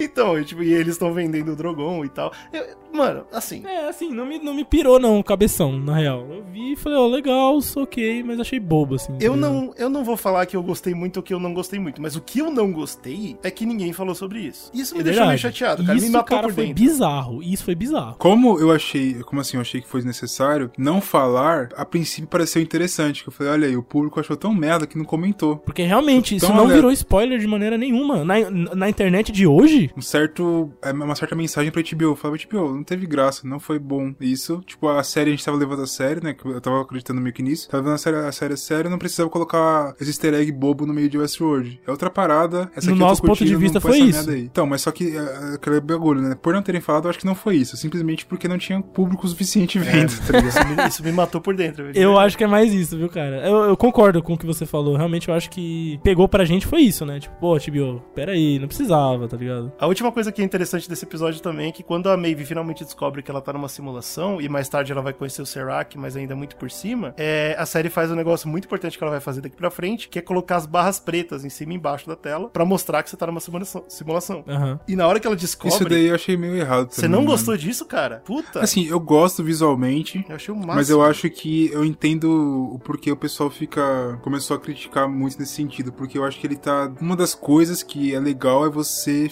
ter essa dúvida. Tem que ser explicado de outra forma. Eu não preciso colocar um texto falando simulação pra Entendi, você saber que é entendi. simulação. Tá mastigado demais, né? Exato. Quando você coloca a faixa, parece que é o roteirista falando assim, galera, isso aqui é uma simulação. Com por certeza, favor, é um entendam o que eu conceito tô passando. visual, né? Pra ele te dizer, ó, mudou. Conceito Mas ele visual. pode fazer isso de maneira mais inteligente. É né? verdade, Tipo assim, é eu não verdade. preciso colocar essa faixa. Eu posso, porra, tá com uma bagulho de época. Não faz sentido nenhum. Você consegue entender isso. Depois é explicado já. né? Ou ser mais inteligente e, e a confiar na nossa capacidade e mudar pouca coisa, tipo, sei lá, exposição da luz, Sim. frames por segundo. Só uma pequena mudança, não precisava ficar gritante, mas a gente ia saber, no fundo do nosso consciente, peraí, tem algo errado. Uma Eu das coisas que, o GG esse é o falou, ponto a da- parada do sangue não cair, a gravidade não funcionar na simulação. Você fala, opa, peraí. É. Isso é legal, isso é legal. É uma das paradas, Mas eu acho que esse negócio, é um- esse negócio de mastigar um pouquinho é algo caminhando lentamente com isso aos poucos na temporada, nas temporadas vindo. Pena, né? Pra justamente ter mais abertura pro público geral, eu acho. E tá falhando, né? Porque tá diminuindo, não faz sentido nenhum Pois isso. é. Eu não sou purista de, de série difícil, não, mas ah, o final eu achei eu mastigado. também não. Agora, isso aí eu não achei tão ruim, entendeu? Porque pelo menos foi artístico, sei lá. eu, eu compro. Por exemplo, diferente de, de- do, do Bernard tá trabalhando numa loja de carne, que imediatamente depois ele tá fora e não fez nada pro roteiro. Isso eu não gostei. Sei lá, é. Bom, Todo o arco do Bernard é meio foda, né? The fuck are you doing back here? Stubbs, how are you still alive? How? How the the fuck do you think? Vem o terceiro episódio, bicho, que, o que para mim é o melhor. Eu não sei. Eu, acho que é discutível. Por causa do do William, né? Que, que é incrível. Mas, puta, chama Absence of Field. É um poema que fala sobre não se encaixar, mas tem muito disso da, da, da Charlotte, ela ser igual a Dolores, só que ela tá funcionando diferente, né? Ela tá mudando de caminho, né? Mais tarde a gente vai ver isso de novo. Ah, isso eu achei legal, porque uma das coisas que você. que não é necessariamente falado, é um pouco. O que os caras falam é assim, pro robô evoluir, ele tem que ter um trauma, né? Basicamente Exato. o trauma que cria A é, história que sai base. da caixinha e tal. Só que da Charlotte não é necessariamente um trauma, né? É outra coisa também que eles colocam, que é família, que é uma outra parada que eles não falam necessariamente, mas você, percebe. É aquelas coisas Mexe da série que ela, não né? precisam falar pra você como as outras coisas que eles falaram, mas tipo assim, é muito claro, né? Por exemplo, o próprio Bernard, ele tem um trauma com o filho, mas é um filho, é família. A Mive tem a filha, então tipo, a própria Dolores tem o pai dela, que ela, tipo, mesmo sabendo que é robô, que porra, ela lembra sempre desse velho do cacete. Então, tipo, tem essa parada de que família é uma coisa muito importante. E a Charlotte, ela é a Dolores, né? Que a gente descobre depois. Só que ela tá com a família dela, né? E ela percebe como a Charlotte mesmo, como pessoa, era uma merda de mãe. Exato, Era cara. muito escroto. Então, tipo, ela convivendo com eles, ela começa, tipo, a evoluir diferente, tomando outro caminho da Dolores, né? Aham. Isso é legal, eu gosto disso caralho, porque né? no Eu fundo a gostei, série cara. tá dizendo o quê, né, cara? Que a base de emoção humana gira em torno disso, né? De se apegar, de ter uma Sim, família. Exato. Não é só, tipo, genética. Não é né? só Tem a ver genética. Com o ambiente o ser humano vive. ele evoluiu de uma maneira que ele criou isso, né? Com uma maneira, tipo, social. O ser humano é uma criatura social, né? Então ele se interage com o outro, ele forma vínculos, né? Isso é doido, né? Se pra pensar, Slowzinho, imagina que se você não tivesse crescido na Bahia, tivesse crescido, sei lá, no Amazonas, talvez você fosse uma pessoa totalmente diferente. Exato, né? Com cara, certeza exato. trabalharia mais. Exato. Exatamente. Isso muda. E essa parada humana forte, quando é aplicada no robô de maneira igual, até assim, muito semelhante, né? É, eu gosto dessa discussão lá do cerne do começo da série, quando eles falam o que, que é vivo, né? O que, que realmente é real, né, cara? O, o robô, ele é só uma máquina ou ele também é gente, né? Ou ele também é real, tá ligado? E no fundo, essa discussão ela vai ficando cada vez mais martelando, né? Tipo, o robô também sente, o robô também pode ser e tal. E a gente também pode ser um tanto quanto robô também nesse sentido, né? Então, Exato. Como era a, a Charlotte antes, né? A Charlotte antes parece que era um robô mesmo, que ela não dava carinho pra Exato. família, não tava nem aí pra nada. Exatamente. Porque no é fundo muito tá dizendo que o isso, né, final cara? dela, né? O final que a gente tem do arco da Charlotte, nesse Charlotte Dolores aí, é loucura, porque parece que aquele negócio que a gente falou, tipo, que o ambiente ele molda a sua personalidade. Só que as partes genéticas e os seus conceitos base também ficam ali. Tanto que o final é muito parecido com. Ela vira meio que uma Dolores, só que diferente, né? Exatamente, mano. É doido isso, é, é, eu achei legal, Eu cara, acho- gostei bastante. A linha narrativa dela muda, tanto é que, claro que depois a gente vai descobrir, né? Tem outras é, ali no, no cenário, mas eh, se você for ver, por exemplo, aquela que tá no mordomo, no Alfred, no mordomo do, do Ricão, Sim. ali tá fixo. Ali não mudou a linha narrativa. Então, né? mas sabe o que é chato? Lá no, no Mordomo do Ricão rola uma coisa que é muito importante pra evolução da Charlotte. E isso é triste porque, né, são, é outra Dolores, né? O Bernard fala pra ele, né? Você já parou pra pensar no que, que a Dolores tá fazendo com você? Ela não tá te escravizando? E ele fica, hum. É, isso é o, é o que passa pela cabeça da Charlotte, né, na verdade. E aí eu acho que é outra crítica que a gente pode fazer ao roteiro nesse sentido, né? Que eu acho que a galera incomodou algumas pessoas, que é justamente isso. Tipo, você tem a Charlotte especificamente, que ela tá vivendo uma coisa e mostra a evolução dela diferente da Dolores, enquanto você tem outros clones da Dolores que não acontece isso. Que são só. Parece que, tipo, o roteiro tá meio que forçando, falando assim, cara, eu quero explorar isso, mas pra esses outros, se eu explorar isso, vai ficar muito complexo, então eu vou fingir que não tá acontecendo. E aí fica isso, tipo, você tem o cara do Japão lá, o japonês lá safado, que ele também não. Musashi. Por enquanto, pelo menos, não tem evolução. Ele, tipo, é Dolores e foda-se. Esse cara aí também. É esquisito, né, cara? Mas, mas, Fica mas um a. Charlotte funciona muito bem. E esse episódio, Funciona esse legal. episódio me marcou muito, cara. Porque primeiro tem ela não se sentindo bem na própria pele. Depois tem toda a situação de espiã dela piorando muito quando o Será que aparece, né? E fala: Não, cara, é, eu comprei a empresa e eu sei que tem um espião aqui e eu vou achar. E ela, oh meu Deus! Ah, Jesus, favor, Trava na não. hora, fudeu. Fica uma situação horrível. E ela começa a se cortar, cara. E é, é, é muito tenso, né, bicho? Ah, aqui a gente tem um plot twist também, né? Porque você descobre que ela que era espiã da Deus, né? É, exatamente. Isso também é muito Ela vai lá e fala, ué, peraí, eu acho que eu sou espiã, que fita. Essa Porra, cara. E esse negócio, esse elemento dela se cortar é legal, cara, porque você começa a perceber que ela não tá bem naquela pró- na, na própria pele, né? Não tá, ela bicho. tá se rasgando porque ela não tá confortável com aquilo e ela, puta, é muito foda, cara. e ela só fica bem quando a pele dela é queimada, né? Mas a gente chega lá. É, bicho.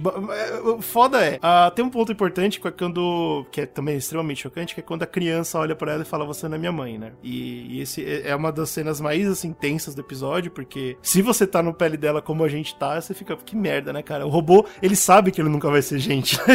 no fundo, ele sabe. E, e- e tem uma coisa muito importante que, ela- que ela comenta com o filho que os elefantes foram extintos, né, desse mundo. Ah, é. E eu achei essa- esse comentário importante, porque aí começa a fechar o universo expandido da HBO, porque não tem, o- não tem elefante no, no Westworld, os elefantes nunca chegaram pra ajudar a Cersei no, em Westeros, Ah, não, cara, não começa Ah, meu não. amigo. e... e Não e- começa não. E... Parou aí. E em, eh, parou o caralho. E em Watchmen, eles usam os elefantes pra fazer as pílulas de memória. Então Não, tá, não começa não, tá cara. tudo configurado. Tá Não, que pariu. cara, parou aí. Agora a gente você parou sabe aí. que tem algum produtor da HBO que ele tem um fascínio com elefantes, né, cara? Ou um trauma muito grande. Tem que ter elefante na série, dá um jeito. Mas tem elefante, se eu não me engano, na segunda temporada naquele. Tem, no naquele Raj parque da World. Índia, É, não no tem? Raj World tem elefantes. Ah, filha da puta. Mas também, mas lá também rola o comentário. Lá rola o comentário que a filha do William fala: pô, eu só vim aqui porque eu, eu sempre quis ver um elefante. Aí você, verdade, tá verdade. tudo Não vou aceitar acontecendo. isso. Eu não vou aceitar, eu sinto muito. Não vou aceitar. não vou, não vou aceitar que são uma punheta desgraçada de fã, de fórum. Slow, Não tá vou tudo aceitar. acontecendo, Slow. Não, não, não, não, não, não, não estraga essa Ela- aí pra o mim. personagem principal é o elefante, cara. Esse que é o objetivo. é acabar a imunidade e surgir os elefantes novamente. Ah, dois, detalhes, dois detalhes legais visuais dessa, desse episódio é que a gente tem um flashback onde a Dolores mostra pra Charlotte as cinco pérolas e a gente vê que uma delas, que é a do Bernard, ela é a única diferente, né? Ela tem um tom avermelhado. E isso levou muita gente a discutir que, ah, isso é porque, na verdade, ele é um humano e um robô, né? A gente vê até o Bernard passando por essa dualidade, que no final não vai dar em nada, que é ele parte Arnold, parte Bernard, né? Teoricamente, a parte vermelha seria o Arnold, a parte humana dele. Na verdade, a ideia ali era só pra dizer a dica, né? De que, na verdade, todas as outras eram a mesma, né? Exato, e pra deixar claro que ele era especial pra, pra Dolores também, porque ele tá com a chave, né? Que no final a gente vai Aham. descobrir que ele tá com a chave. Mas é interessante. E, e outra coisa muito legal que, que, que essa série também oferece pra gente é aquele visual, né? Da, da Delos, que o Slow já comentou, que é lindo, né? Que tem a- o reflexo de um olho, né? Na água. É um lugar real na Espanha. E nessa cena é muito forte, né? Porque tem esse, esse olho na água que, que tá mostrando exatamente dualidade, eh, paralelos e tal. E ela, tá, e ela sangra, né? Ela tá se cortando, ela sangra na água, né? Pra mostrar que es- essa história só vai ter um final. e não vai ser bom pra Sim. ninguém. Que é o mesmo final de todas as temporadas. que É sempre tristeza, horror. cara. Mas eu achei demais, eu achei muito bom. Tem a frase do Arnold, né? Que é. Como que é? É, prazeres violentos têm finais violentos, desejos, uma coisa assim. You want to know a secret? Thomas, you've helped me today. I really should thank you. Seeing you with Nathan, seeing you touch his little hand, you reminded me of something. I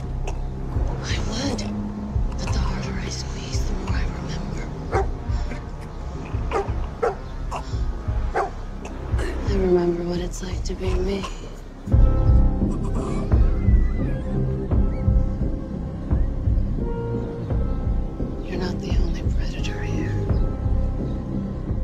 Ah, episódio 4, The Mother of Exiles, ah, é o episódio com maior nota no MDB, então esse é o que o povo mais gostou. Esse episódio foca bastante na Dolores e nos planos dela, e é interessante o nome porque Mother of Exiles, na verdade, é um nome que se dá à Estátua da Liberdade nos Estados Unidos. Pra você queria Daenerys você inventar aqui um bagulho. Olha já. aí, eu não, eu Já não tinha a ver com algum personagem do, sei lá, do.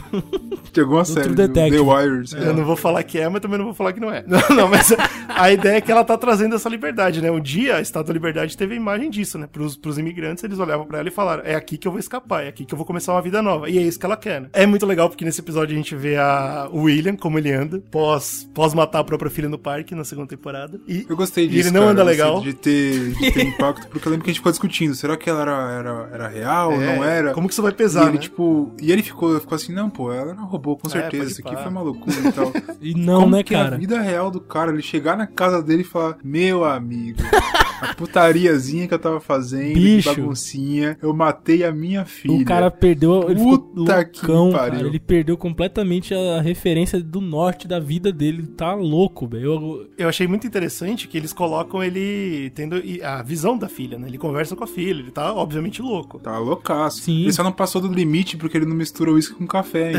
Exatamente. Eu achei que ele ia fazer isso. Quando ele acorda, tava só uísque. Eu falei, beleza. Aí tá tudo bem. Pôr no café, aí é True Detective só que consegue fazer essa coisa aí. O que me deixou travado foi que eu achei que era um retcon, na verdade. Eu achei que eles estavam voltando pra aquela cena final da segunda temporada que ele vê a filha e eles estavam transformando tudo isso, tipo, não, tá tudo bem, não era no futuro aquela cena. Ele só tá doido. E eu fiquei com muito medo disso, porque eu gostei muito daquela cena sendo no futuro. Eu fiquei tipo, eita, pô, e agora? Porque naquela cena deixa claro que ele é um robô, né? E agora a gente vê que ele é um humano, é um humano inclusive que tá todo fudido e tal. O que que tá acontecendo? Que é o que traz essa teoria, né? De que aquele futuro provavelmente é um futuro muito futuro. Exato. futuro, tipo, lá pro Ou pelo menos é série, o mais futuro que a gente viu até O agora. pessoal da produção falou que aquela cena é a mais longe que a gente viu até agora, inclusive com a do Bernard no final dessa temporada. O que é muito legal, né? Porque a gente vai ver o fim dessa discussão do William, que começa, obviamente, já faz tempo, desde, a primeira, desde o primeiro episódio, mas agora a gente vê ele extremamente conturbado, né? Tipo, as decisões que eu tomo, fui eu que tomei ou foi o parque? É culpa do parque, eu não matei minha filha. Na verdade, o parque matou e eu só tava lá. Porque ele tem aquela discussão maluca, né? Que eles vão desenvolvendo aqui de novo, que é eu sou um ser humano ok. É, exato. Que na segunda temporada tem uma discussão bem legal. Eu gosto bastante com os flashbacks que eles mostram. Eu sou um ser humano ok, mas eu preciso, né, extravasar. Eu faço isso no parque. Mas não é maldade. Não é maldade, porque é só bagunça. só que aí, cara, Ele troca esse conceito de extravasar pelo conceito de se pôr pra a fora destruição, né? quem você lá. realmente é. Exato. E aí é isso que né? Essa é fode a discussão, mente que ele, tipo, dele. ele volta pro mundo real e fala, e aí, cara? Você tava botando pra fora, tava, tipo, só relaxando, ou você de fato é aquele, aquele cara? Porque você matou sua filha. Aqui no mundo real é que eu tô jogando, na verdade, né? E lá eu tô Isso, sendo eu, né? É aí que entra a- o bug na mente dele, né? É muito chocante, cara. Eu adoro, eu adoro a- ele, ele doido, eu adoro a Charlotte chegando nele e falando: Não, cara, é, você ainda é um dono de empresa, vamos trabalhar. E ele meio que tentando: Não, tudo bem, eu vou abandonar a minha filha aqui em casa. bicho. Ele botando o terninho, cara. Tudo um caos em volta dele, ele arrumando o terno, cara. Muito bom, Pô, o, terno, o foda é a luva, né, cara? O cara mete a luvinha assim dois dedos, cara. A Aquilo luvinha. ali que é gringo, caos parceiro. completo na casa do cara, tudo revirado. A gente vê essa cena que é incrível e é muito, muito boa. A gente vê o, o arco da Maeve agora finalmente tendo um foco, né? O Serac, ele conversa com ela, explica que ele pode levar ela pra, pra ver a própria filha, que é uma coisa que ela quer muito, mas pra isso ele precisa da chave na cabeça da Dolores. Ele precisa que derrubar a Dolores e a Mive, né? Ele, ele vê ali que a Mive é a melhor aposta dele pra isso, né? E faz sentido porque a Maeve tem superpoderes, né? Importante lembrar tem disso. o Wi-Fi mais poderoso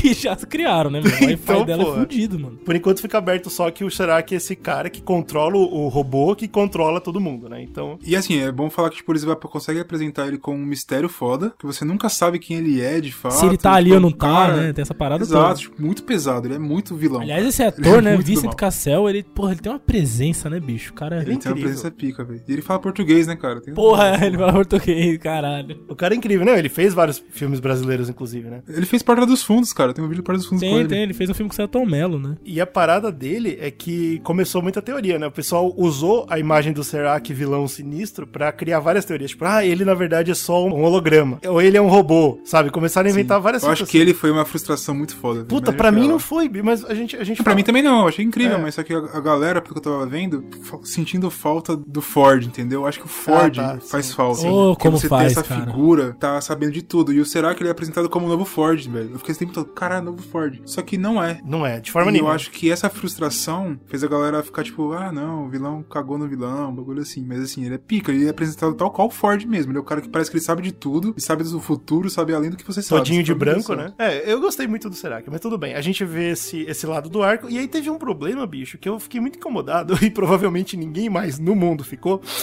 que foi o Serac leva a Maeve pra onde a, a Dolores começou os planos dela, né? E tem lá a primeira a cama ali de imprimir corpo e tal. E, e é curioso, porque nessa cena mostra o terminalzinho ali. O terminal mostra que foram impressos cinco corpos. Que faz sentido porque a gente tem cinco pérolas. Conta batendo aí, a matemática funciona. Tá tudo bacana. só que aí, só que no, no terminal fala que ela imprimiu três mulheres e dois homens. Ih, rapaz. Isso me deixou muito puto, porque na verdade a gente sabe que são três homens e duas mulheres. E eu não sei se a série errou, ou se a série tá querendo, puta, fazer um bagulho muito incrível que Dá eu não tô ligado. É, então. uma- Não é porque ela, reimprimiu o corpo dela, não tem um bagulho desse? Eu não, tô confundindo. Sim, ela reimprimiu. Mas aí foi ela e a Hale só. né? Isso, exatamente. Eu acho muito difícil que eles tenham errado, porque essa série tem uma atenção pra detalhe incrível. É, mas aí você você lembra de Game of Thrones com um copo de. É, então, puta, mano, eu não sei, foda, cara.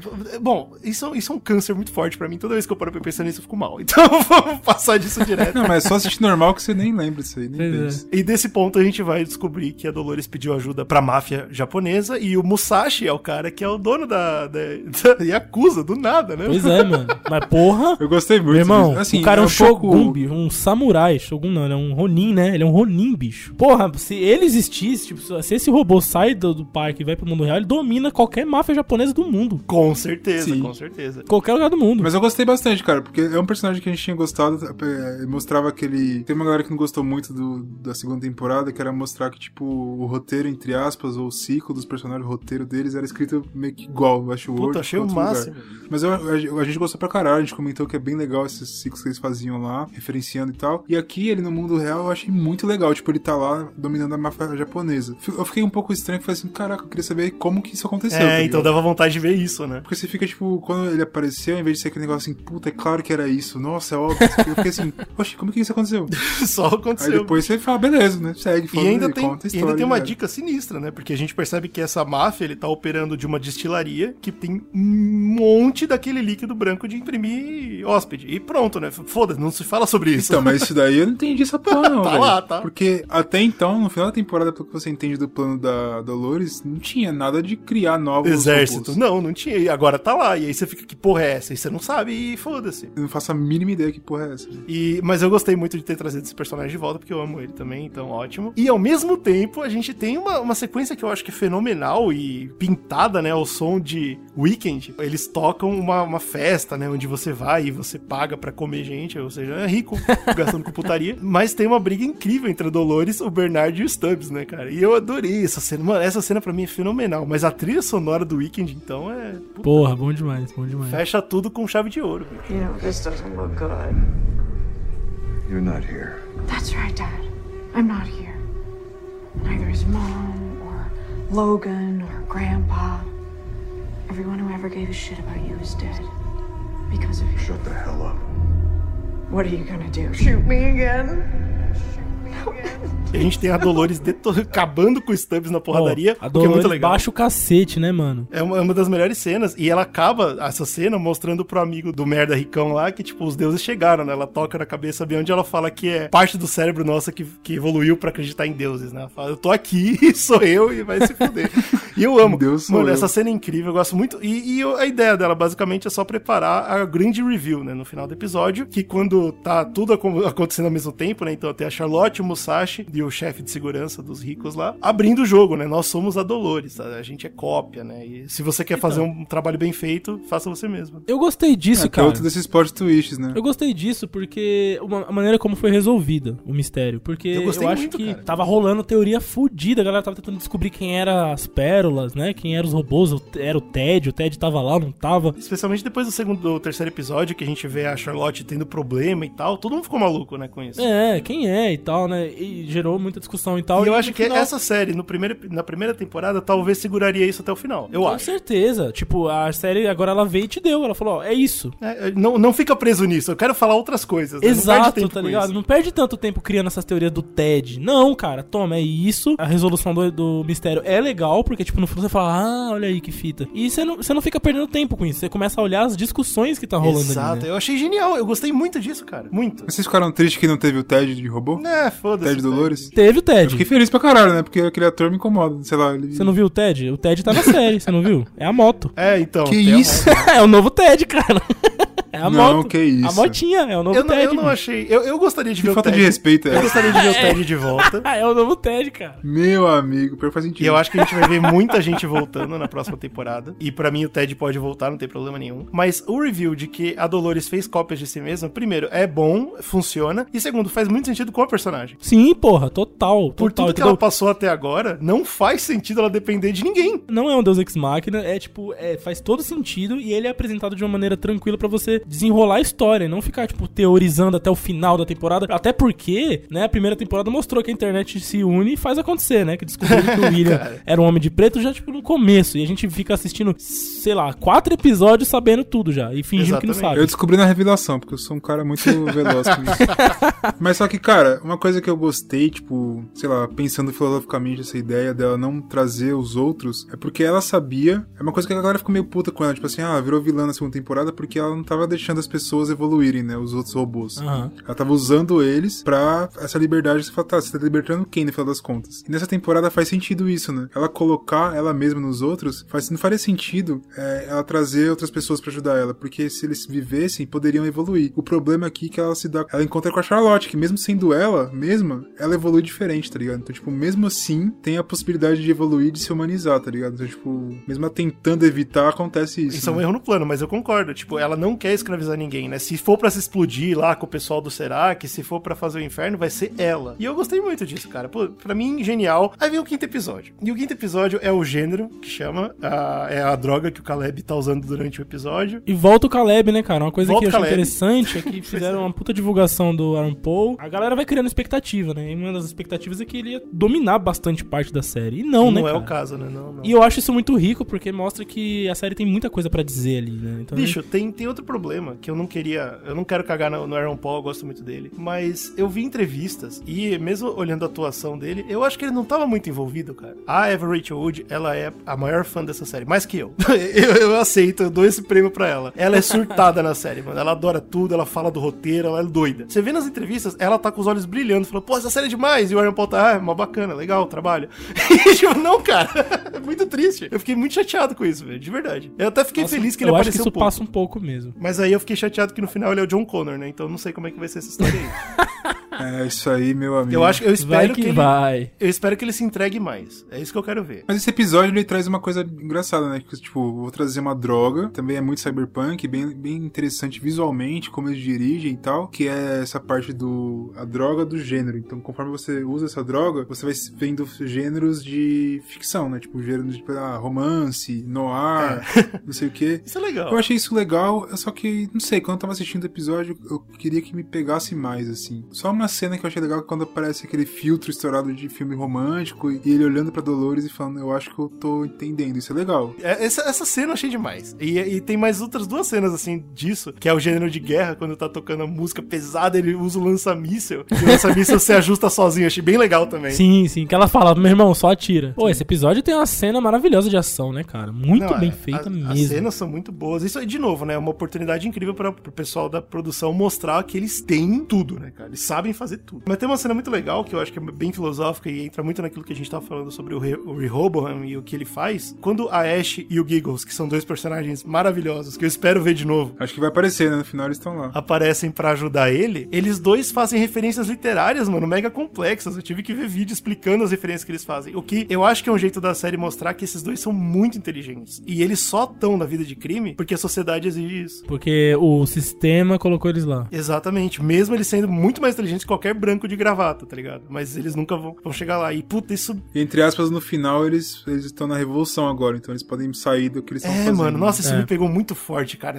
É, é- é um detalhe minúsculo. é- eles têm poucas falas, é muito rapidinho que acontece. Eu fiquei, caralho, os caras tão demais. É interessante também porque a gente descobre bastante sobre o Serac, né? A gente descobre por que, que ele tá fazendo isso, né, cara? A França explodiu em 2025, cara. Teve uma bomba nuclear na França. Pois Ele é. tem a memória base dele, né? Ele tem a memória base dele. Então, por um lado, eu acho que esse vilão fica ainda mais interessante porque você consegue entender o que ele tá fazendo. Sim, sim. Tem to- é, você vê os flashbacks da história dele, né? Tem toda uma motivação. Tem a parada do irmão dele e tal, que aquilo marca ele, né? Tipo, e mais uma vez essa rima narrativa da história base com o robô, do ser humano. Mas sabe o que é legal também? Porque quando a gente discute essa parada de tecnologia, entrando na sua casa e tal, você perdendo sua privacidade, coisa nesse sentido, uma das coisas que, que sempre comentam é tipo, quando o americano teve o ataque terrorista, por exemplo, lá das Torres Gêmeas, eles pegaram e falaram: beleza, galera, é o seguinte, Ca- pode entrar acabou." no computador, entra na minha casa, foda-se, pode investigar minhas ligações, eu quero que vocês me protejam. E parece que é um pouco disso, né? Que ele tem, quando você vê a temporada toda, que ele viu essa catástrofe e ele falou: tá, o ser humano não consegue. Eu preciso de qualquer forma perder a minha privacidade, a privacidade de todo mundo, pra que o ser humano consiga viver mais, senão a gente vai se destruir. E é legal, porque faz sentido, né? Tem uma. Tá no, no tema que eles estão tratando na série, né? E aí a gente tem ele e o irmão indo atrás dos Dempsey, né? Que eles têm a Insight, que é tipo basicamente um Facebook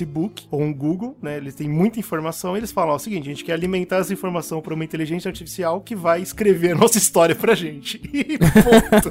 É a melhor eles maneira, vendem de né? uma forma muito esperta, né? Tipo, você vai ganhar muita grana, cara. É isso, ponto final, porque a gente consegue prever o futuro com isso. Por quê? E aí acho que é muito legal porque a gente pode discutir um pouquinho sobre o que eu e o Brunão discutimos muito em Watchmen. Essa máquina prevê o futuro porque ela força o futuro. e eu acho que é esse o superpoder.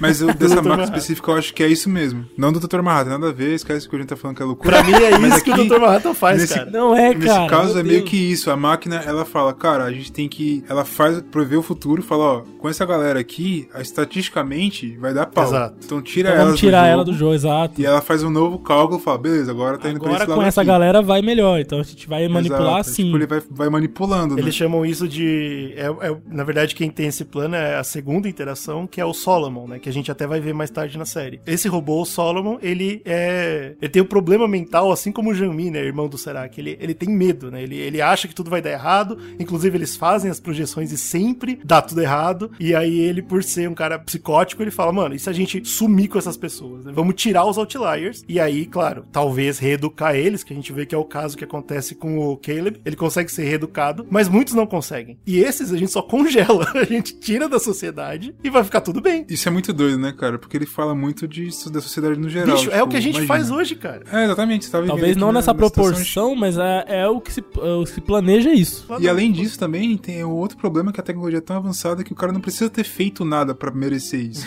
ele vai prever. Exato, o cara prevê, fala, esse cara vai fazer merda. Então ele tem essa outra discussão. isso é legal né? porque mostra no, no Caleb tem isso, né? Que eles falam, ó, você vai cometer suicídio. Esse então é a gente que vai, te estragar. A gente vai te estragar pra caralho. pra você cometer suicídios. É, mano, é- Exato. Se você não cometer suicídio, vai ser É, pior. surreal, cara. É surreal. Porque se você não cometer, você vai, faz, vai fazer merda, vai fazer revolução, vai fazer cagada. E a gente vê uma evolução sinistra porque o Serac, ouvindo agora a máquina, né, ele prende o próprio irmão, que ele sabe que o irmão, por ter sofrido com a bomba nuclear, inclusive a gente vê no flashback, o irmão ele tá sangrando pelo nariz, então obviamente a radiação estragou muito mais o irmão do que ele. Ele prende o próprio irmão e ele vai e mata o Dempsey, né, que é o cara que, do dinheiro. Então ele se torna o único em controle, entre aspas, do Rehoboam, né? Então ele fala, pronto, agora eu vou garantir um futuro perfeito. Agora eu vou, vou garantir que isso aconteça, que, que a máquina funcione plenamente. É, então, só que mais tarde a gente vai descobrir que, na verdade, até ele abandonou o próprio pensamento próprio, né? ele, ele desiste de tudo. Ele fala, não, o robô sabe mais que eu. Deixa Então eu vou fazer o que ele manda. E, Exato. mano, é muito sinistro. Ele essa- vira um essa- robô praticamente, né? Ele é o americano com medo do terrorismo, né? É, exato. É isso que ele é, cara. É um medo tamanho que você abandona tudo, né? Você fala, não, é, eu, eu não quero tomar controle sobre a minha vida porque eu não sou capaz. E a gente sabe o que é isso, né? A gente vive muito disso. E é engraçado, né? Porque a gente falou de Fleabag, por exemplo, né? Tem uma cena que ela fala isso. Eu queria que alguém tomasse o controle da minha vida porque eu não tô conseguindo. Favor, cara. Não Exatamente. É isso que é foda, né? Porque quando você fa- vai fazer essa revolução, a liberdade que a Dolores prega, que você vai acompanhando com ela na temporada, você fala, ah, entendi o que ela quer fazer, nem sempre é mais confortável. Tem uma galera que não quer liberdade de forma Exato. nenhuma. Matrix discute, não por dá, a exemplo. mão, não dá meu, meu destino na minha mão, por favor. Exato, eu não quero liberdade, não me tire da Matrix, me deixa aqui dentro, pelo amor de Deus. Oh, señor. Veio até aqui para me ameaçar diante de minhas próprias forças armadas? Our arrangement is founded in trust. We trusted that you would do what you're told when we ensured your election. E o senhor pode confiar em que, se não fizer, em 30 minutos, o valor da sua moeda corrente começará a cair inexplicavelmente. A agitação no norte vai ferver anos antes do previsto. O senhor e sua família serão removidos de seu palácio no meio da noite. E daqui a seis semanas voltarei para falar com o novo presidente. That fellow.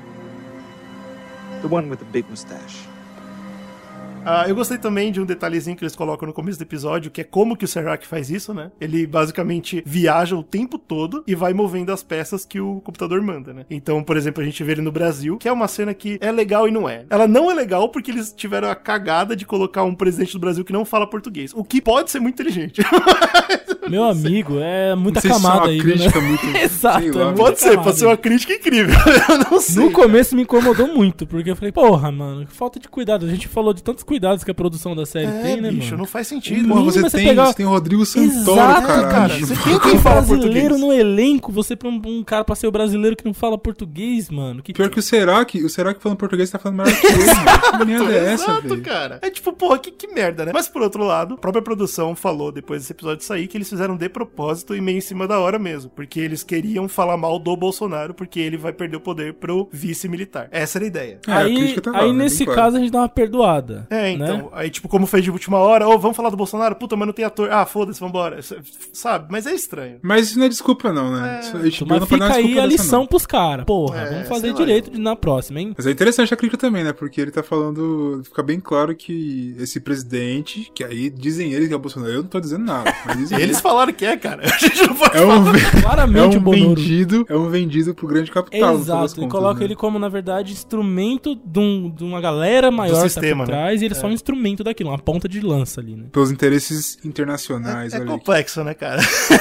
É, tipo, então é por isso que eu falo. É uma cena que é ruim, mas é muito boa. Então fica aí, né? A Dolores finalmente libera os planos da Insight pro mundo, cara. E esse final é muito complicado, né, bicho? Porque assim, por, por um- é muito daquilo que o Brunão falou, né? A gente não quer saber, né? Se existe realmente o controle, se a gente tá tudo manipulado, tem muita gente que prefere não saber. E ela caga pra isso. Ela fala o seguinte: vocês só vão ser livres se vocês chegarem às cordas e tá aqui as cordas. E, mano, essa cena é muito pesada, né? É bicho? pesada. Isso lembra até um pouco de- do Matrix, né, cara? Aquele negócio da caverna do Platão, né, bicho? Que você tá tão inserido naquele sistema que você vai lutar pra, man pra manutenção dele. É melhor eu não sair dele. Quando você sai, você é exposto a isso, você toma um choque de realidade mesmo, né, bicho? É, então, eu acho que o, o bagulho é o choque mesmo. É você ver, por exemplo. Cara, eu acho que isso pra mim é um dos maiores terrores da minha vida. Eu já falo em vários casts que eu.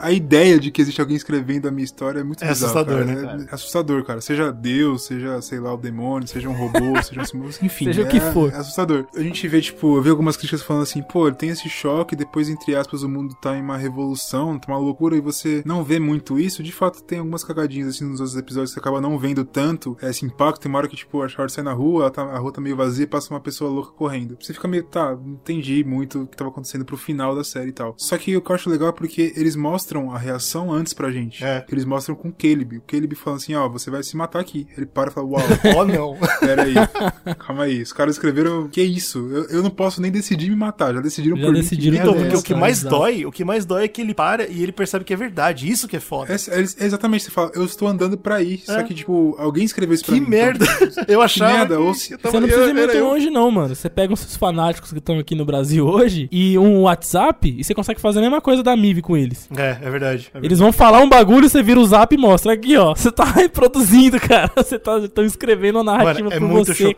cara. bicho. É muito chocante. Especialmente porque a série também ela não tem dó, né, bicho? A- a- aquela hora que a mãe recebe a mensagem no celular falando sua filha vai se matar, e você fica tipo, ê, porra. Incrível, É, e os cara, casais, né, bicho? Os caras levando as crianças embora. incrível. Tudo errado. E eu gosto Quando muito. elas se separaram, eu falei, que merda é essa? E é verdade que a série não perde tempo com isso, talvez deveria perder, mas o que define completamente o que, é uma- o que acontece com a humanidade não é o caos. É aquele cara que para na praia, que tem o, o cara de, de terninho que ele deixa a maleta, e ele tá na beira do mar, e você fala, mano, esse maluco com certeza vai se matar. E é, é aquilo, cara, é aquilo, a contemplação do fim. Acabou. Bom, vamos lá. Episódio 6, The Coherence. Aí sim vai, vai cair exatamente nisso, né? A Charlotte, ela era pra ser a Dolores, mas como ela tem outro é, universo ao redor dela. Ela vira uma nova impulsos- Dolores, né? Ah, inclusive essa Decorrence tem a ver também com uma parada que me travava sempre, que o começo de todo episódio é um círculo, né, preto. E aí, tipo, tinha uma cidade lá e tava um negocinho. Isso tem a ver com robô e tal. É, é o jeito que o Horobohan olha o mundo, né? É, uma, né, uma incoerência no mundo. Fala, ó, tá acontecendo aqui, caralho, tal lugar. E, tipo, pro final, conforme vai passando os episódios, o bagulho vai ficando muito mais grosso, né? Muito maior em vários lugares. então, né? eu achei legal, cara, porque eles Invadindo eles estavam meio que vendendo. É sempre o círculo, porque a ideia é de ciclo, né? Tudo se repete, e o próprio Bernard fala no final, né? O único jeito deles ficarem livres é que nem a gente ficou, tacando fogo no parque. Isso. Exato, parquinho. quebrando o ciclo, É, né? Quebrando, quebrando o o ciclo. ciclo. Quando ele vira uma porra que é o caos. Só que por outro lado, eu vi, eu, eu acho que vocês perceberam também. Ele, ele tava meio que querendo vender a ideia de um, um eclipse. Vocês pegaram essa fita de eclipse? Então, não até mostrar na cena do episódio. Não tinha pego o Eclipse antes. Só que como o, o círculo ele nunca vai pro outro lado, não dá pra ser um eclipse. Então, não, não consigo. Não consegui Ah. associar, assim, de eu, cabeça. eu, tá eu associei por causa do lado do que o Brunão falou, né? Quando, quando a gente vê que o caos tomou conta e a, e a Dolores liberou a fita, tudo vira o caos de um lado do, do círculo ali, né? E aí eu pensei, porra, se fosse um eclipse, essa bolinha branca estaria saindo pro outro lado. E não tá, né? Então de vez em quando é só, tipo, chama atenção, mas não é. E eu sei lá, eu fiquei meio incomodado com É, isso. pode ter sido uma coisa mais só, tipo, visual É, mesmo. Eu, eu não sei, eu queria mais. A Charlotte, ela tá, né, descoerente, ela tá saindo, então, do, do papel dela, e a gente vê. É muito trágico, né, cara? Porque o Sheraki descobre ela, fala, ah, você roubou, eu sabia? Ela tem que fugir de lá. Ela consegue pegar a informação de tudo que a Delos tem e, teoricamente, mandar pra Dolores. Isso pode ser importante ou não pro futuro, mas a gente sabe que isso existe. E ela vai tentar salvar a família, né? Não antes de parar no. onde estão imprimindo a Maeve e matar o Rodrigo Santoro de vez, que eu, eu fiquei chateado. Porra. Muito eu fiquei chateado de verdade, mano. Porra. Ela, falou, ela chegou no Será que falou assim: será que eu tenho uma turminha boa aí, bacana, que eu preciso Puta, pra dar uma eu achei geral que ia Dolores? ser o team up ali, bonito, cara. É, cara. Todo e mundo. Tchau. A gente tem isso e a gente tem o final mais trágico de um personagem. Final aspas, né? Que é quando ela faz tudo isso, trabalha pros dois, né? Ela faz o que o Seraki quer, ela faz o que a, a Dolores quer, ela faz o que todo mundo quer, ela só quer ir embora desse mundo maldito com a família dela. Bem parecido com todos os casos, né? Por exemplo, a Mive na primeira temporada, quando ela vai pegar o trem, entre é, aspas. exato. Ela só quer, tipo, ir embora, falar, ah, minha família, minha não sei o que. Ela nunca consegue ela tipo, fica escapar, presa, né? Exato. E, além do mais, também, de que tem o conceito de que aquilo tá escrito também pra ela, né? De que, Tem que faz parte da Mas narrativa aquele negócio, dela. né? Pelo chefão, daí pull me back. Toda vez é foda. E, cara, é muito trágico quando o carro dela explode, bicho. E, e o, e o mais doido disso é que você não sabe nem quem é que foi que plantou a bomba. Se foi a Dolores, se foi o Seraki, não Não importa, dá, né? não dá pra saber. Só fuder com minha filha. Mas é- isso eu acho que é negativo, sabia? Será? Agora que você comentou, porque se fosse nas outras temporadas, não sei se é negativo, enfim, mas como que mudou, né, o Ashworld dessa forma? Porque se fosse outras temporadas, a gente ia estar discutindo aqui meia hora quem plantou a porra da bomba lá. E agora a gente fala, é, não importa o que importou a bomba. É, então. Tá ligado? Eu acho que isso, não sei, essa mudança de percepção, tá ligado? É, isso é verdade, mas é que eu acho que o, o realmente o importante disso é o que vai acontecer agora, né? Porque ela tá viva e ela tá muito puta e a gente sabe que ela vai ser um player importantíssimo na quarta temporada, né? Então, Essa que é, a, que é a evolução dela, talvez né? volte esse ponto, viu? Talvez lá na quarta temporada eles vão falar quem foi que explodiu seu carro. Talvez. Eu fico triste só porque você comentou e eu nem me importei quem explodiu Pois é, o carro. é, tem uma cena incrível dela sem pele, né? Que nem o Brunão falou, finalmente livre, né? ah, que custo, mas finalmente livre. Mas é interessante isso, né? Porque, tipo, ela não se sente na pele que ela tá, porque ela é a Dolores. Só que ela não é mais a Dolores em si, ela é uma outra Dolores, né? É outra pessoa. Exato. E ela ficar se cortando é, uma- é um símbolo legal. E ela se queimar, e depois a gente vai comentar, ela deixa uma parte da pele queimada pra se lembrar daquilo. Então, tipo, é como se ela ganhasse uma nova pele. Isso, ela é né, uma de certa nova forma. pessoa. Acho Ela, ela é a Charlotte que passou por aquilo, ela é outra pessoa e ela vai me lembrar pra sempre. Eu gostei muito, cara. You've made yourself the gatekeeper to two species. You hold the key to the sublime. A civilization's worth of human data in your head. It's not right for one person to have all that power. Says the woman who can control us with her mind. I've had to make some difficult choices, but I did them for all of us. Your daughter and the others, they've escaped this world, but we're still in danger. Even now. Your ally is destroying as many of us as he can. Only a handful of us will be left. But maybe none of that matters to you, because the people being hurt aren't the ones close to you. You judge me. But who have you sacrificed for your daughter? E nesse mesmo episódio a gente tem o lado do William, né? Que é outra decoherence que tá acontecendo do lado do William. Que, tipo, Meu ele amigo. tá surtando completamente.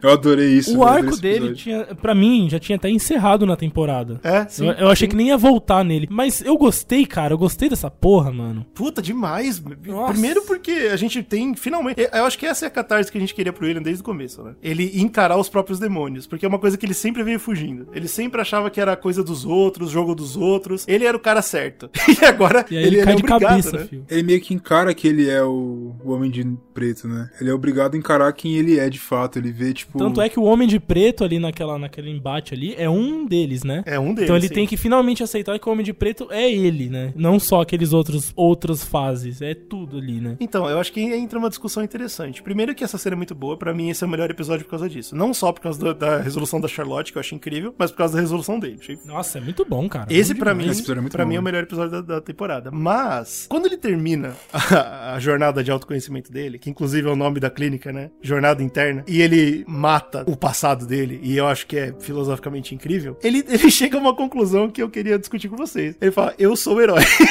e aí? O que, que, que, que, que vocês fizeram, tiraram disso? Eu tirei que ele perdeu, né? A noção completa.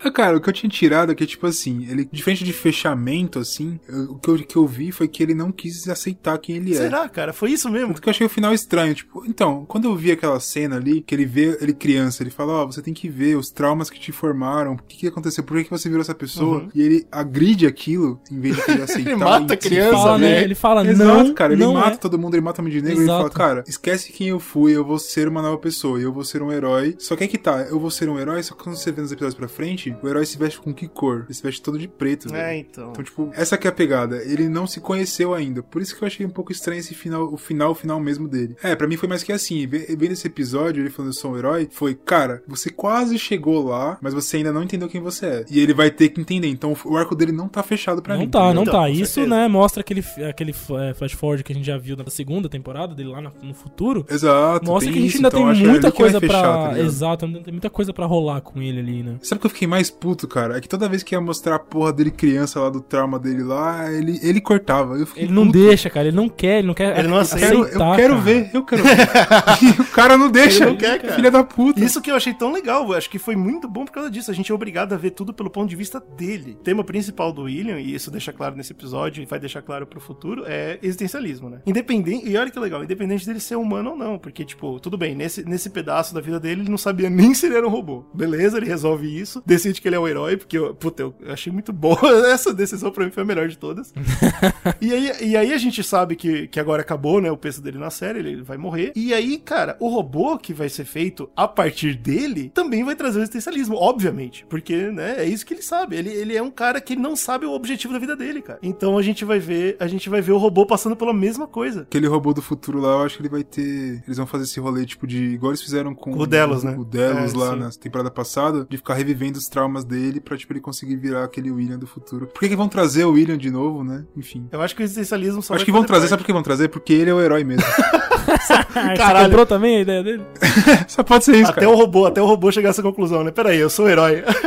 Bom, a gente vai pra conclusão, então o sétimo e oitavo episódio eles mais ou menos trabalham juntos. O sétimo chama Peça de Pão, o peão passando né, de dono, porque é basicamente isso que acontece com o Caleb. Ele vai até o Solomon, que eles descobrem que é esse robô que. Aí que- finalmente a gente entende, né, a, a, origem dele, né? Tipo, Isso, mais- exato. A gente vê dois, duas coisas, né? A gente vê que o Solomon foi o cara que decidiu, o robô que decidiu que as pessoas tinham que ser tiradas da sociedade. E a gente vê pelos olhos do Caleb o que acontece com essa pessoa, né? Ele vai pra guerra, porque é isso que a gente faz hoje em dia. A gente joga as pessoas pra morrer lá. Isso. Só que, como ele voltou vivo, eles começaram a manipular ele, né? Ele virou um no- problema, no, né? No aplicativo de crime, fizeram ele matar o próprio amigo e tá tudo certo. Isso que eu acho foda, porque assim, esse episódio eu gostei dele pra caralho, ao mesmo tempo que ele é um pouco broxante de maneira de roteiro, Tô assim. louco, jura? O que eu gostei dele pra caralho é porque eu queria saber a história do Caleb, tá ligado? Eu Ver queria finalmente que entender que, aconteceu, merda é né? essa. E foi muito bom entender. Só que ao mesmo, da mesma forma, tem umas, uma desculpa boa de ter o, o Solomon ali, que vai falando, ele vai entendendo a parada. Só que eu fiquei pensando, puta, eu poderia já ter pego muito muito dessas coisas antes. Ah, entendi. Eu não sei, sabe? Eu acho que esse era aquele negócio, tipo, Westworld, que ele poderia ter me passado antes dos episódios, mas por ter tantas histórias que ele tava contando, e, por exemplo, algumas que não eram necessárias, sei lá, o Bernard, por exemplo, pô, tira essa porra aí e vai pôr no Caleb pra mim, por exemplo, pra não ter que chegar aí e ter uma exposição muito grande do que tá acontecendo, de alguém contando pra ele a história dele, tá ligado? É, é esquisito mesmo. Ter uma, uma forma narrativa mais bonita. Eles mais podiam ter mostrado as memórias dele, porque ele tem vários flashbacks durante a série, né? Podia ter mostrado elas mudando, né? Opa, peraí, era, era, era americano, não era russo, peraí, eu tava aqui, eu tava lá, e ia ser bom. Exato. Por exemplo, essa parte do amigo dele, que ele fala que foi morto por outra pessoa, eu acho que eles, eles colocam as duas cenas no mesmo, mesmo episódio. Que foi outra pessoa que matou o amigo, depois ele vê que foi ele mesmo que matou, esse, esse fica. Podia ter colocado isso antes, né? Sei lá por quê, mas enfim. Mas ao mesmo tempo é muito bom o episódio, tá ligado? Eu gostei. Eu vi e falei, pô, bacana. Entendi a história dele. Pô, os bagulhos da guerra é muito foda, como eles controlam. Esse negócio que o GG falou de eu não só controlo esses outliers colocando eles na cadeia, por exemplo, né? Que é uma leitura que você tem, como eu controlo colocando eles na guerra, mandando eles pra, pra guerrear. Eu acho que é muito mais forte pros Estados Unidos, que sempre estão na guerra, mas é uma coisa muito comum de mandar os caras pra guerra e depois eles voltam fudidos da cabeça, o que fazem, enfim. É, o que, ele, o que os Estados Unidos tem de guerra lá, a gente tem aqui de problema gangue de favela. Drogas é, e prisão, exatamente, esse tipo de coisa. E aí, tipo, eu achei muito legal também, um detalhe importantíssimo, porque quando o Caleb volta, então ele sobreviveu à guerra, ele matou o próprio amigo, ele ainda é um problema. O que, que a gente vai fazer? A gente vai mudar a memória dele pra ele não entender que o sistema é o inimigo, o sistema é o amigo dele. E é exatamente o que se faz hoje, né? E aí ele vai ser marginalizado logo depois, né? A gente tem as pessoas que passam por todas essas dificuldades acreditando, algumas ainda acreditando em meritocracia, que não, o sistema é meu amigo, eu vou, eu vou conseguir. E, cara, pô,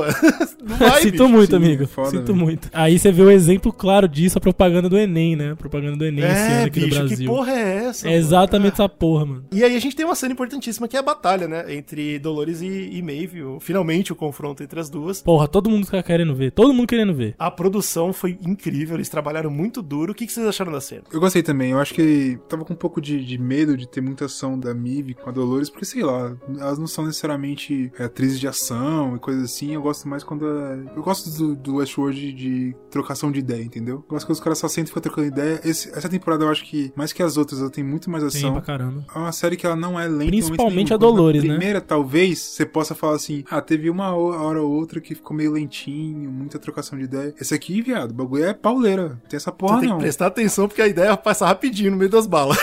Exato. Troca uma ideia aqui, pô, porradaria, bomba, não sei o quê. Só que eu gostei da forma que eles fizeram, cara. Eu achei legal. Ah, Eles tentam colocar aquele negocinho de, além de ter uma ação, tem uma discussão das duas ali e que funciona pro final delas. Eu gostei. Eu achei É, em legal. nenhum momento eles deixam de lado essa embate de personalidades, né? Se você pega na primeira temporada, tem o primeiro encontro das duas pós acordarem do looping, né, de robô, elas se cruzam e claramente elas não, não têm uma mesma sinergia, assim, né? Elas e aí elas- amigas, E ela né? fala, bom, cê- é, a Mive até fala pra Dolores, você vai deixar passar ou não vai? Ou como é que vai ser? E a Dolores fala, não, vai passar porque você é das minhas e nós estamos num rolê aqui. Mas claramente já ficou aquela tensão, tá ligado? E isso eles não deixam de recuperar nessa cena também. Fora a ação que é, entre aspas, meio que empurrada pela narrativa, porque o Serac falou, mano, você vai ser a minha agente arma, aqui nessa é. porra e foda-se, a Dolores tem que fazer o bagulho dela. Mas essa tensão das duas já existe, tá ligado? Isso é muito bom. E o respeito entre as duas, né, também, porque fica bem claro. As duas, elas estão lá, tendo que defender cada uma um ponto, mas as duas se respeitam pra cacete. Primeiro porque, por causa disso que o Slow falou, né, a gente é o mesmo tipo de coisa, É, tentando farinha no mesmo saco, né, cara? A gente veio da mesma merda e tal. Mas porque as duas sabem o caminho que cada uma teve que passar, e é muito legal lembrar que foi a Dolores que acordou a, a Maeve também. É muito louco isso. Lá no primeiro episódio, né? Então é, é bem legal. Aliás, só isso. queria recuperar uma coisa que a gente não comentou, uma cena que eu acho uma das melhores da temporada é a cena da Maeve na quando ela dentro da simulação ela acorda a Dolores pra tentar entender a cabeça da Dolores. Puta, genial essa cena, bicho. Você tá louco. Foda, cara, foda. o papo entre as duas, duas que são, mano, deuses, né? Essa é a parada. Muito, muito. Aquilo que eu comentei no começo do podcast. Os caras não gostaram porque os personagens são deuses. E é incrível quando você pega as duas conversando, né? Tipo, isso só mostra como essa série ela tá desde a primeira temporada na mesma. Ela pode mudar o tema, pode mudar o jeito que ela fala, mas ela sabe o que ela tá fazendo. Your teacher called. What the hell have you done? There was this kid at school and he, he was making fun of me. He told me I was nothing and he called you a drunk. So what'd you do? I stuck up for myself. You broke his arm. You knocked out three teeth. I should have knocked out all his teeth.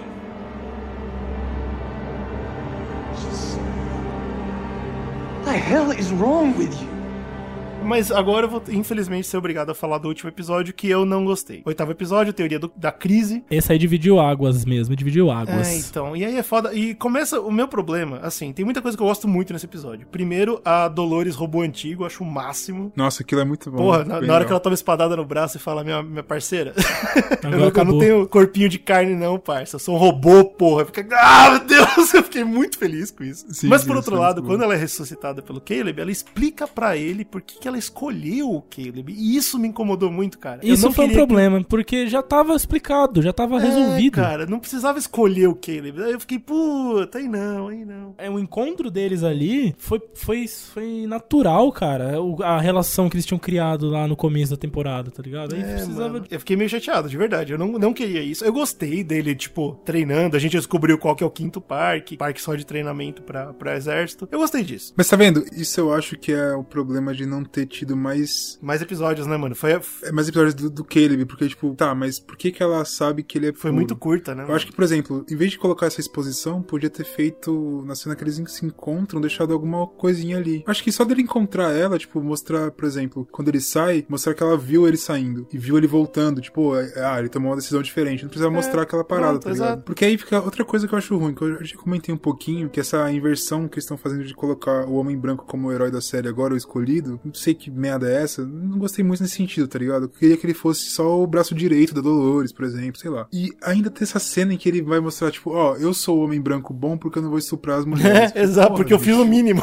É, Que eu merda fiz é o que eu essa, tenho que fazer já normal, né, cara? Eu não gostei, cara. Aí, sei gostei. lá, eu achei que pegou meio. Quando você sabe quando você vê uma cena, você faz aquele, ah, aquele pulinho e fala, "Opa, que merda é essa que eu vi aqui? Enquanto, por outro lado, né, a gente tem o time da, da Maeve, cara, detonando, porque ela trouxe agora de volta a Clementine e a Hanario, da segunda temporada. A Hanara é muito E elas boa. matam o Musashi sem dificuldade nenhuma. Tipo, tem um, tem um lado Girl Power fantástico acontecendo ali na Maeve, e aí isso tá acontecendo aqui. Eu fiquei tipo, ah, sei lá eu, cara. Ah, então, sei lá, bizarro. Fiquei meio, fiquei meio assim, mas o que, o que foi legal é que esse flashback serviu pra Dolores contar que ela é realmente o primeiro robô que deu certo, uma coisa que a gente já sabia mais ou menos. E quando ela finalmente encontra de novo a Maeve em combate, ela fala: todos os robôs têm um pouquinho de mim. E eu acho que isso pode ser interessante. Eu não sei pra onde isso vai, mas é interessante saber disso. É, então, tipo, o que eu peguei disso, eu não sei se a série tem alguma outra ideia em relação a isso, mas o que eu peguei é, tipo assim, é o símbolo de que eu sou o primeiro robô a ser feito, a primeira inteligência artificial, vamos dizer assim, que deu certo, mas a essência humana de eu me humanizar, portanto, criar, gerar o caos, ou seja, ser uma coisa caótica e não controlada, tá em todo robô. Então, eu vejo muito isso também, cara, porque, como eu disse, já há um tempo nessa série, a minha interpretação é, é isso, é a humanização do robô, né, nessa discussão filosófica que a série vem trazendo, um negócio meio Asimov, assim, algumas coisas, né? E essa temporada ela faz, ela faz assim, não só todo robô tem essa essência que eu tenho, como todo ser humano tem, que é a essência humana, que é o caos. E aí a gente é não tira esse conceito controlado. de alma, vamos dizer assim, que é uma discussão bem filosófica e teológica até, é, e coloca mais o, o fato de você ter consciência, né, e não alma, e sei lá. É, tipo, a alma não é uma coisa espiritual, necessariamente, né? Ela é uma coisa que tem a ver com... Com consciência. A inteligência- Com, com a sua é, com inteligência de você exatamente. conseguir se situar no- num ambiente onde você existe, né? Opa, eu existo. Pronto, você é vivo. Cara, eu vou ser sincero aqui, uma parada eu acho que eu não comentei, mas eu fiquei muito impressionado, que eu não tava esperando isso nem fudendo, de que eles iam discutir esse tema. Tipo, eles estão falando assim, ó, consciência trouxe esse problema aqui pra esses robôs. Uhum. Que a gente controlava eles e não consegue controlar. Olha que merda deu. Colocar isso comparando com seres humanos, tá Pois ligado? é, Eu cara. achei muito doido, cara, esse tema. Eu não tava esperando Verdade, isso. verdade. E essa é uma crítica muito boa, né, cara? É muito rica, porque é isso, né? O, o que que o, quem tá. A gente fala do sistema, parece um negócio meio é, fantasioso e tal, mas de fato, né, cara? 7 bilhões de pessoas no mundo, né, cara? O, o quão você quer deixar essas pessoas livres pra pensar, pra agir Você dentro de um né? Sistema que você controla, uma, uma organização, um grupo de pessoas controla e tal. Ou um robô, né, que tá montando o arquétipo perfeito de como as pessoas têm que se comportar e tal. Ou redes Você sociais, não quer, né? é, Você não quer. fake news, sei lá, que é merda. E essa não é nenhuma parada, tipo, de característica da sua personalidade, se você é uma pessoa cuzona, se você é bom, não é. É, é um negócio meio lógico, assim, tá ligado? Um negócio, é uma lógica perversa, assim, tá ligado? Você não vai deixar essa galera agir por conta própria, senão você perde o controle desse, desse montante aí. Tipo, é a conclusão óbvia que uma máquina chegaria, entendeu? Claro, porque a gente chega nela, né? Como que uma máquina não vai? Exato. Exatamente. A gente também tem na cena da batalha a Charlotte aparecendo como holograma. Ela deixa claro que ela tá muito puta com a Dolores e vai acabar com a Dolores. E ela faz isso de um jeito que eu não entendi. Porque ela, ela consegue desligar o robô da Dolores. Eu não entendi essa vida. Fiquei bastante incomodado. Tipo, a premissa é que ela tá com um robô antigo da Delos. E a Charlotte tá num terminal lá da Delos. Então talvez ela consiga usar o terminal pra desligar o robô, mas eu achei muito esquisito. É, o que eu imaginei mais ou menos foi tipo o que o Bernard tinha lá, aquela porra de apertar. É, mas sei lá. Sabe aquele bagulhozinho de carro que você ativa o alarme de carro? Sei, sei. Mas sabe o que eu gostei? Sabe o que eu gostei? Porque a, a aparecer ali esse holograma da própria Dolores, entre aspas, mudada, pra Dolores, me lembrou muito o que o William tá acontecendo com ele, né? Que é ver a filha, por exemplo, ou ver a Ah, própria é Dolores verdade, também. Pode ser, né? Os, os pecados do seu passado estão voltando pra te pegar, né? Pode ser. A Dolores é capturada e o Seraki enfia ela no Rehoboam na ideia de que ele vai procurar dentro da cabeça dela a chave para pro Sublime que o Seraki só quer porque ele precisa de muita informação, ele precisa de todos os dados da humanidade pra conseguir controlar a humanidade, especialmente agora que tá tudo um caos. E então ele tá sabe, né, desesperado. que no fundo lá atrás o parque ele era um exercício pra isso, né? Ele Exatamente, ele sempre foi pra isso. Pra co- compilar informações dos usuários, né, e tal. Então, de novo, tudo tá fazendo sentido, né? O que eu não gostei muito é que deu certo, né, pra, pra Dolores. Tipo, esse plano, ela ser capturada foi bom pra ela. Isso é o tipo de roteiro que eu fico, ah, mas é mesmo. ela, ela tinha previsto isso? É foda. Porque aí eles colocam ele no robô e começam a apagar as memórias dela, o que é meio chocante, porque, tipo, aí sim acontece a morte da Dolores, né, cara? E eu fiquei meio chateado. Caralho, eles vão fazer a próxima temporada sem a Evan? É Será? difícil, né? Será? Acho que não, hein? Pode ser que ela apareça rebutada, entendeu? Exato, exatamente. Porque eu acho que é, é Uma porque, nova assim, Dolores. A personagem, entre aspas, né? Ela tá aí ainda, né? Tem vários clones É, dela. tem a cabeça do Musashi que as meninas levaram e tem o Lawrence. O Lawrence tá andando por aí. Qualquer um desses aí pode rapidamente encontrar a Dolores original e pronto, rebutar, d- botar de volta. O pró- a própria Pérola, sei lá. que é corajoso matar ela agora que ela chegou no limite da, da consciência é, né? Eu fiquei chateado. Eu senti que ela morreu. Eu fiquei bem chateado. É, eu espero que ela morra, porque se é pra pensar, mesmo que eles rebootem, ah, apesar que as- os clones eles têm o plano dela, mas. É, sei lá, os clones são o ela, clone né, Não é ela, não faz muito, sei lá, enfim. é- Essa parada dos clones dela é um pouco confusa. É, é bastante confuso. Acho melhor não mexer muito Mas aí a última memória dela é a chave de entrada pra Rehoboam, porque na verdade ela pegou isso do Solomon logo antes de apertar a bomba que matou todo mundo, a bomba eletrônica ali que matou todo mundo. E se você vê na cena, realmente tem um momento logo antes dela apertar o pulso eletromagnético, ela dá uma, um upload ali com o Solomon, você percebe que alguma coisa foi trocada. E essa chave de, de entrada, ela entra no Rehoboam e dá esse poder pro Caleb. Fala, ó, agora é você.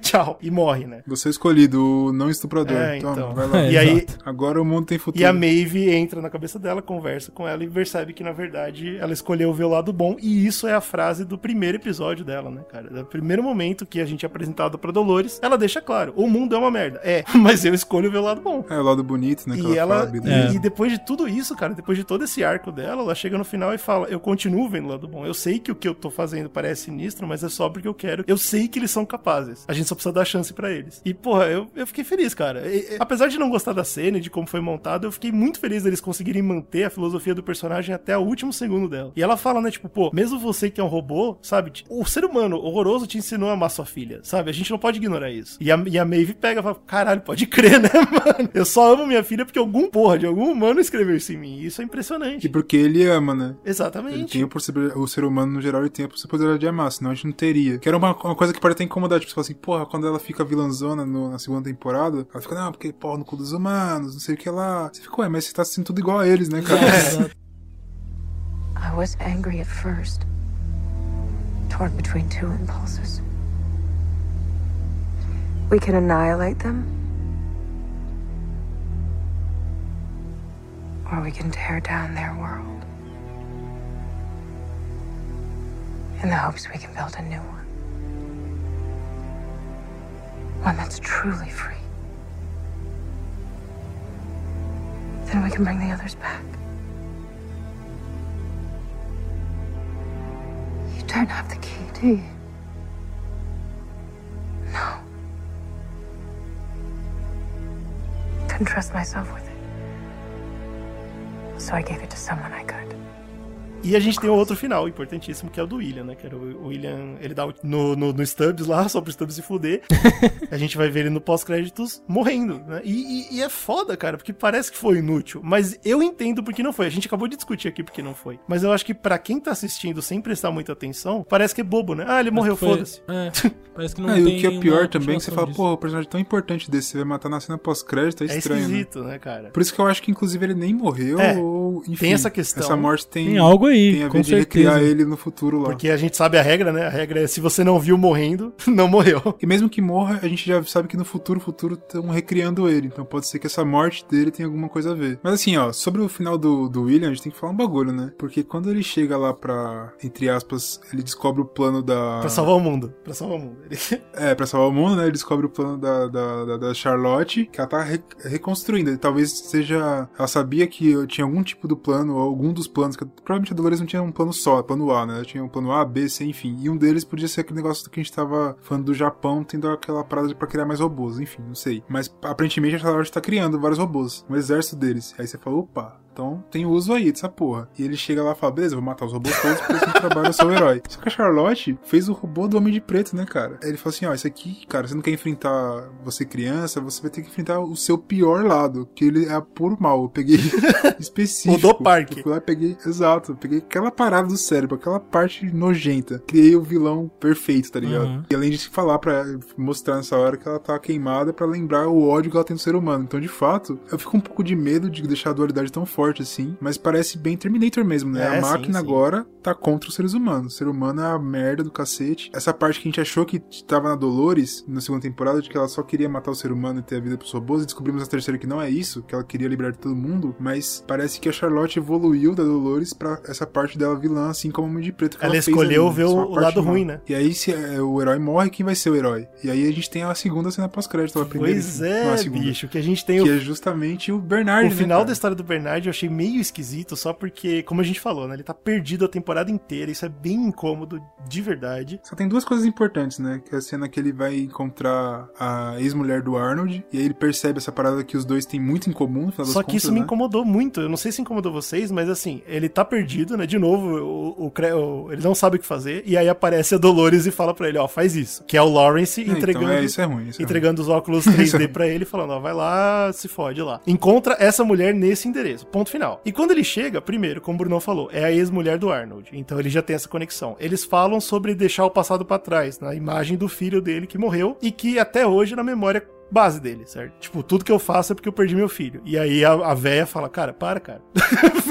a, vi- a vida segue, truta, é nóis. Uhum. E, ele, e ele entende que, que algo tem que continuar, né? Que é- vai ser, inclusive, a missão dele pra quarta temporada. Só que, mano, É, tem agência, né? Porque até agora ele só ficou recebendo merda lá. Agora, tipo, parece que ele fala assim, beleza, tem que fazer alguma Só que vocês coisa. não acharam meio curioso o fato da Dolores prever tudo isso, cara? Sa- Saber. Parece meio essa é aquela parte forçado, do né? roteiro que você tem que É, dar uma. Deu uma, uma bostejadinha. Puta, eu fiquei assim, chateado, cara, de novo. Esse, esse último episódio me, me machu- Meio chateou várias esquisito, vezes. meio esquisito, é. né? eu percebi. Porra, cara. É, eu achei meio bunda, mas assim, eu achei um pouco emocionante. Também tem aquela parte de. Sei, pra, mim- pra mim deu uma avivada. É claro, Será que ele é um robô que colocaram. é, deram informações do, do Arnold falsas ali pra ele criar uma coisa parecida? Ou será que ele é a primeira tentativa de colocar a mente humana no robô? Aí que eu fiquei assim, eu fiquei, porra, bicho. Que era a parada do Delos, né? Que ele queria não. viver pra sempre. né? Exato. Será que já tinham conseguido fazer? Quem fez foi o próprio Ford, Cara. fez com o Arnold no, no Bernard, mas aí ele misturou a memória do Bernard pro Bernard não saber que ele é o Arnold. Então, a gente sei. sabe que a pérola dele é a única diferente. Então pode ser, pode ser que o dele foi Pode o ser único alguma que deu coisa, certo. escanearam E se você voltar, no primeiro episódio, você vai ver o, o, o Ford falando pra ele: o ser humano já chegou num ponto que a gente consegue reviver pessoas. Daqui pra frente não tem mais nada. Ele fala isso. Porra, caralho. Primeira temporada de, de Westworld me dá arrepio hoje, É não dá. incrível, bicho. E aí, e, e eu voltei só pra ver essa conversa, pra ver ele falando pro Bernard. A gente já consegue reviver pessoas. E a gente sabe que eles não conseguiram com o Delos. Provavelmente não conseguiram com o William, ou ele tá tendo uma dificuldade muito incrível ali. É, e se conseguiram com o William, conseguiram no futuro pós-apocalíptico. Então, sei até lá o que aconteceu. Eu acho que o sei. Bernard é de fato a chave, só que muito além do que a gente tá pensando, né, cara? E aí o Bernard ele vai pra essa. Ele, ele entende que tem que deixar o passado de lado, tá na hora de seguir em frente. É, é bonito, eu concordo que, independente de como ele chegou aí, a cena é linda pra caramba, né? É demais. Então, tipo, o que a gente tem que pode esperar que eu espero que isso aconteça de fato, que em vez da série começar a quarta temporada logo seguida da, da terceira, vai pra esse ele deu um futuro espacinho bizarro de aí. tempo. É, tipo, porque assim, a gente sabe que tem um futuro mais bizarro ainda, que é pós-apocalíptico mesmo, é. que é o do William lá da, da segunda temporada, do final, né? E a gente tem esse que parece, a gente não sabe se ele é apocalíptico, mas tava rolando uma revolução. Então, possivelmente a humanidade tá Não duvido nada, viu, cara? rumando pro, pra se destruir. Seguindo a linha da série até agora, dá muito pra entender eles fazendo isso, dá muito pra ver, assim. Eles pulando Ah, essa a teoria linha na minha tempo. cabeça agora, hein, velho. Eu sigo a teoria de que eles vão voltar com é, duas linhas do tempo. O que eu quero dizer é que eles vão mostrar, que nem a gente conversou, né? O, a- o foco do Caleb passando por tudo isso e o Bernard tentando descobrir o, o objetivo da vida. O que aconteceu? Ah, E aí, então, a interessante gente- também, interessante. A gente vai ter, então, dois, dois núcleos totalmente separados um do outro. E eu acho que no final da temporada eles ainda não vão estar juntos. Eu, eu quero muito saber o que, que vai acontecer. Algumas coisas interessantes pra gente poder pensar sobre a Season 4, né? Uma das coisas que eu falei é isso, né? A Dolores tá aprendendo a tocar piano, então a gente pode tentar tirar algo daí. É, o site da Insight, agora, se você entrar, ele tá hackeado pela galera que tá dominando, né? Então o caos tomou conta. Você vê a imagem do labirinto que o pessoal tava até pichando na rua, né? No final da, da, da série. Tem no, tem no site. E tem dois links que, se você for muito rápido, você consegue clicar. Caso contrário, você perde a oportunidade. Um deles é você vai pro site da Rico, o Rico App, né? Do, do crime. E o, site, o site também tá todo quebrado, fudido, mas você tem um espaço lá que você pode colocar uma senha. Se você colocar free will e três notas de dinheiro, então, né? É, livre-arbítrio, três cifrão, né? Ah, o site muda pra, pro labirinto aparecendo e aparece a frase escrita: Agora tá tudo na mão dele. Espero que ele não cague no pau. tá escrito isso. muito bacana. E um outro, um outro link, que é muito rapidinho também, manda pra uma imagem que é as memórias da Dolores sendo apagadas. Tem essas duas coisas acontecendo no site da Insight. Lembra que eu comentei que se você se inscrevesse, algo acontecia? Uma curiosidade muito bacana é que se você se inscreveu no site da Insight e recebeu o mailing deles, o- no mailing tem o endereço, de onde veio o e-mail. E esse endereço é um endereço real nos Estados Unidos, de um prédio enorme de negócios, cujo Facebook tem a maior parte dos andares.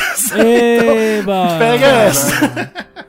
Então é interessante essa fita aí. Eu, achei o máximo. Olha a crítica aí, a crítica contundente. sociedade. Crítica muito rica, legal. Crítica rica. Outra coisa muito legal também é que se você perder a oportunidade de apertar nesses links, é porque entra um áudio todo quebrado no site. O, o site da Insight fica todo quebrado, fica um áudio todo tortuoso. Até ontem eu não tinha achado a resolução desse áudio porque ninguém tinha conseguido limpar. E isso prova que ninguém assistiu essa série. Porque, mano, na primeira temporada a galera tava resolvendo coisa antes do episódio sair. Sim. Nesse demorou quase uma semana, cara, pra o pessoal pegar o áudio e começar a limpar. Eu, que não entendo nada de áudio, comecei a limpar pra ver se eu conseguia descobrir o que, que tava falando. Falhei, falei brutalmente. Diz o podcaster. Eu que não tenho nada de áudio. Bom. Tanto que Trabalha eu com falei. áudio há anos, não tem nada de áudio. Mas, mano, a galera no Reddit conseguiu limpar depois de um tempo. E é a voz da Dolores, obviamente. E ela fala: E assim eu descobri que eu não sou a única que sabe preparar armadilhas. E. Uau. e- é, então. E aí a gente não sabe se isso é ela falando que, puta, caí na mão dos outros e me fudi. Ou se é, eu também tenho planos B e Cs, mas pelo jeito eu vou ter que lutar mais duro agora. Eu não sei, mas eu, eu fiquei Caraca, muito interessado, cara. Ou seja, a Dolores tá no mundo. Nada temam. É, isso, é, isso aí É. isso é o esperado. Especialmente, O não acabou especialmente ainda. porque vocês viram, né, que no finalzinho, logo antes do Caleb desligar o, o Rehoboam, vocês viram que ele mudou de cor, né? Ele tava azul, ele tava ver- vermelho, e aí na hora que a Dolores entra, ele fica azul. E aí depois ele desliga. Então, tipo, talvez, mano, a Dolores, bicho, foi pra internet, mano. Vai saber. É, uma teoria que eu tava vendo é que ela entrou no Reroban agora, né? Então, tipo, teoricamente ela virou a Hershey. Então, essa é a outra porra. camada legal de, de explorar também. Essa parada da rede, né? De, da- rede de internet e tal. Que é. O que é que ela pode ser também? Ela pode ser a consciência do. Ela pode ser o que o Arnold foi pra ela. Pode ser. Pra ela sair do labirinto, ela vai ser pro Caleb. Imagina Ah, ficar trocando ideia com ele. saquei. Interessante, pode ser. Bicho, mas sem, sem brincadeira, essa pra mim é a melhor série da atualidade. Eu, eu- eu sou muito fã de No Westworld. momento, é a série que tá trazendo mais questionamentos, mais é, elabora é, um- uma produção mais elaborada. É, Pra mim, assim, é é a melhor no momento também.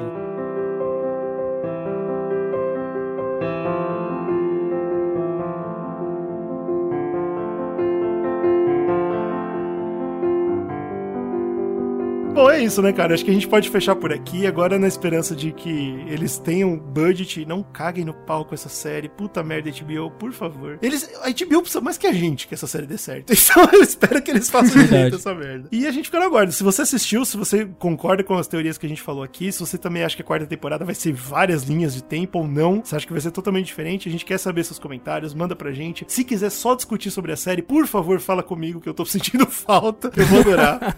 Fazer mil teorias. Manda Tem- a gente GG. sabe que tem, tem muita coisa que a gente não falou aqui, então tem, tipo, cor de olho de personagem, tem várias coisinhas assim pequenininhas que eu sei que são importantes. Olha o Game of Thrones aí, porra, cor de Eu, olho. eu- eu quero discutir, então eu topo. A gente tá aberto pra isso. E, cara, vamos, vamos torcer pro melhor. Se você quer mandar qualquer coisa pra gente, a gente pode conversar no Facebook. Como é que é isso lá? facebook.com.br Zcast, você vai lá, dá lá seu like. E lá dentro tem o nosso grupo fechado para apoiadores, que inclusive a gente coloca lá os links pra você poder acompanhar essa gravação aqui que está acontecendo acontecendo em tempo real, cara. Nossa, que gostoso. Ao live, bicho. Ao live Que pelo coisa? Discord, a gente tá, agora a gente tá assim, desse jeito agora. Como é que faz pra apoiar? É no Apoia-se, né? Muito simples. Exato, que é apoia.se barra Zcast. É mais fácil que isso, é só você dar um Ctrl-C, Ctrl-V no link que tá aí no post, né?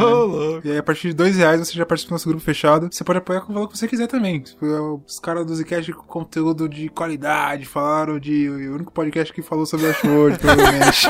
então, vou dar muito Toma. dinheiro. Tá lá, que é muito É bom. isso aí E que a gente vai o- fazer mais conteúdo cada vez mais, né? E se coisa quiser, falar, se quiser falar com a gente pelo YouTube, dá? Dá pelo YouTube também, nosso canal no YouTube tá rolando vídeo semanal, bicho. Semanal. Que gostoso, a gente cara. não, não para. Quem diria, hein? Quem E diria? aí você vai lá, comenta também, segue o nosso canal também, dá os joinhas lá pra ajudar a gente e compartilha, hein? Compartilha essa porra. Apoie com tudo que você ama e nos amem!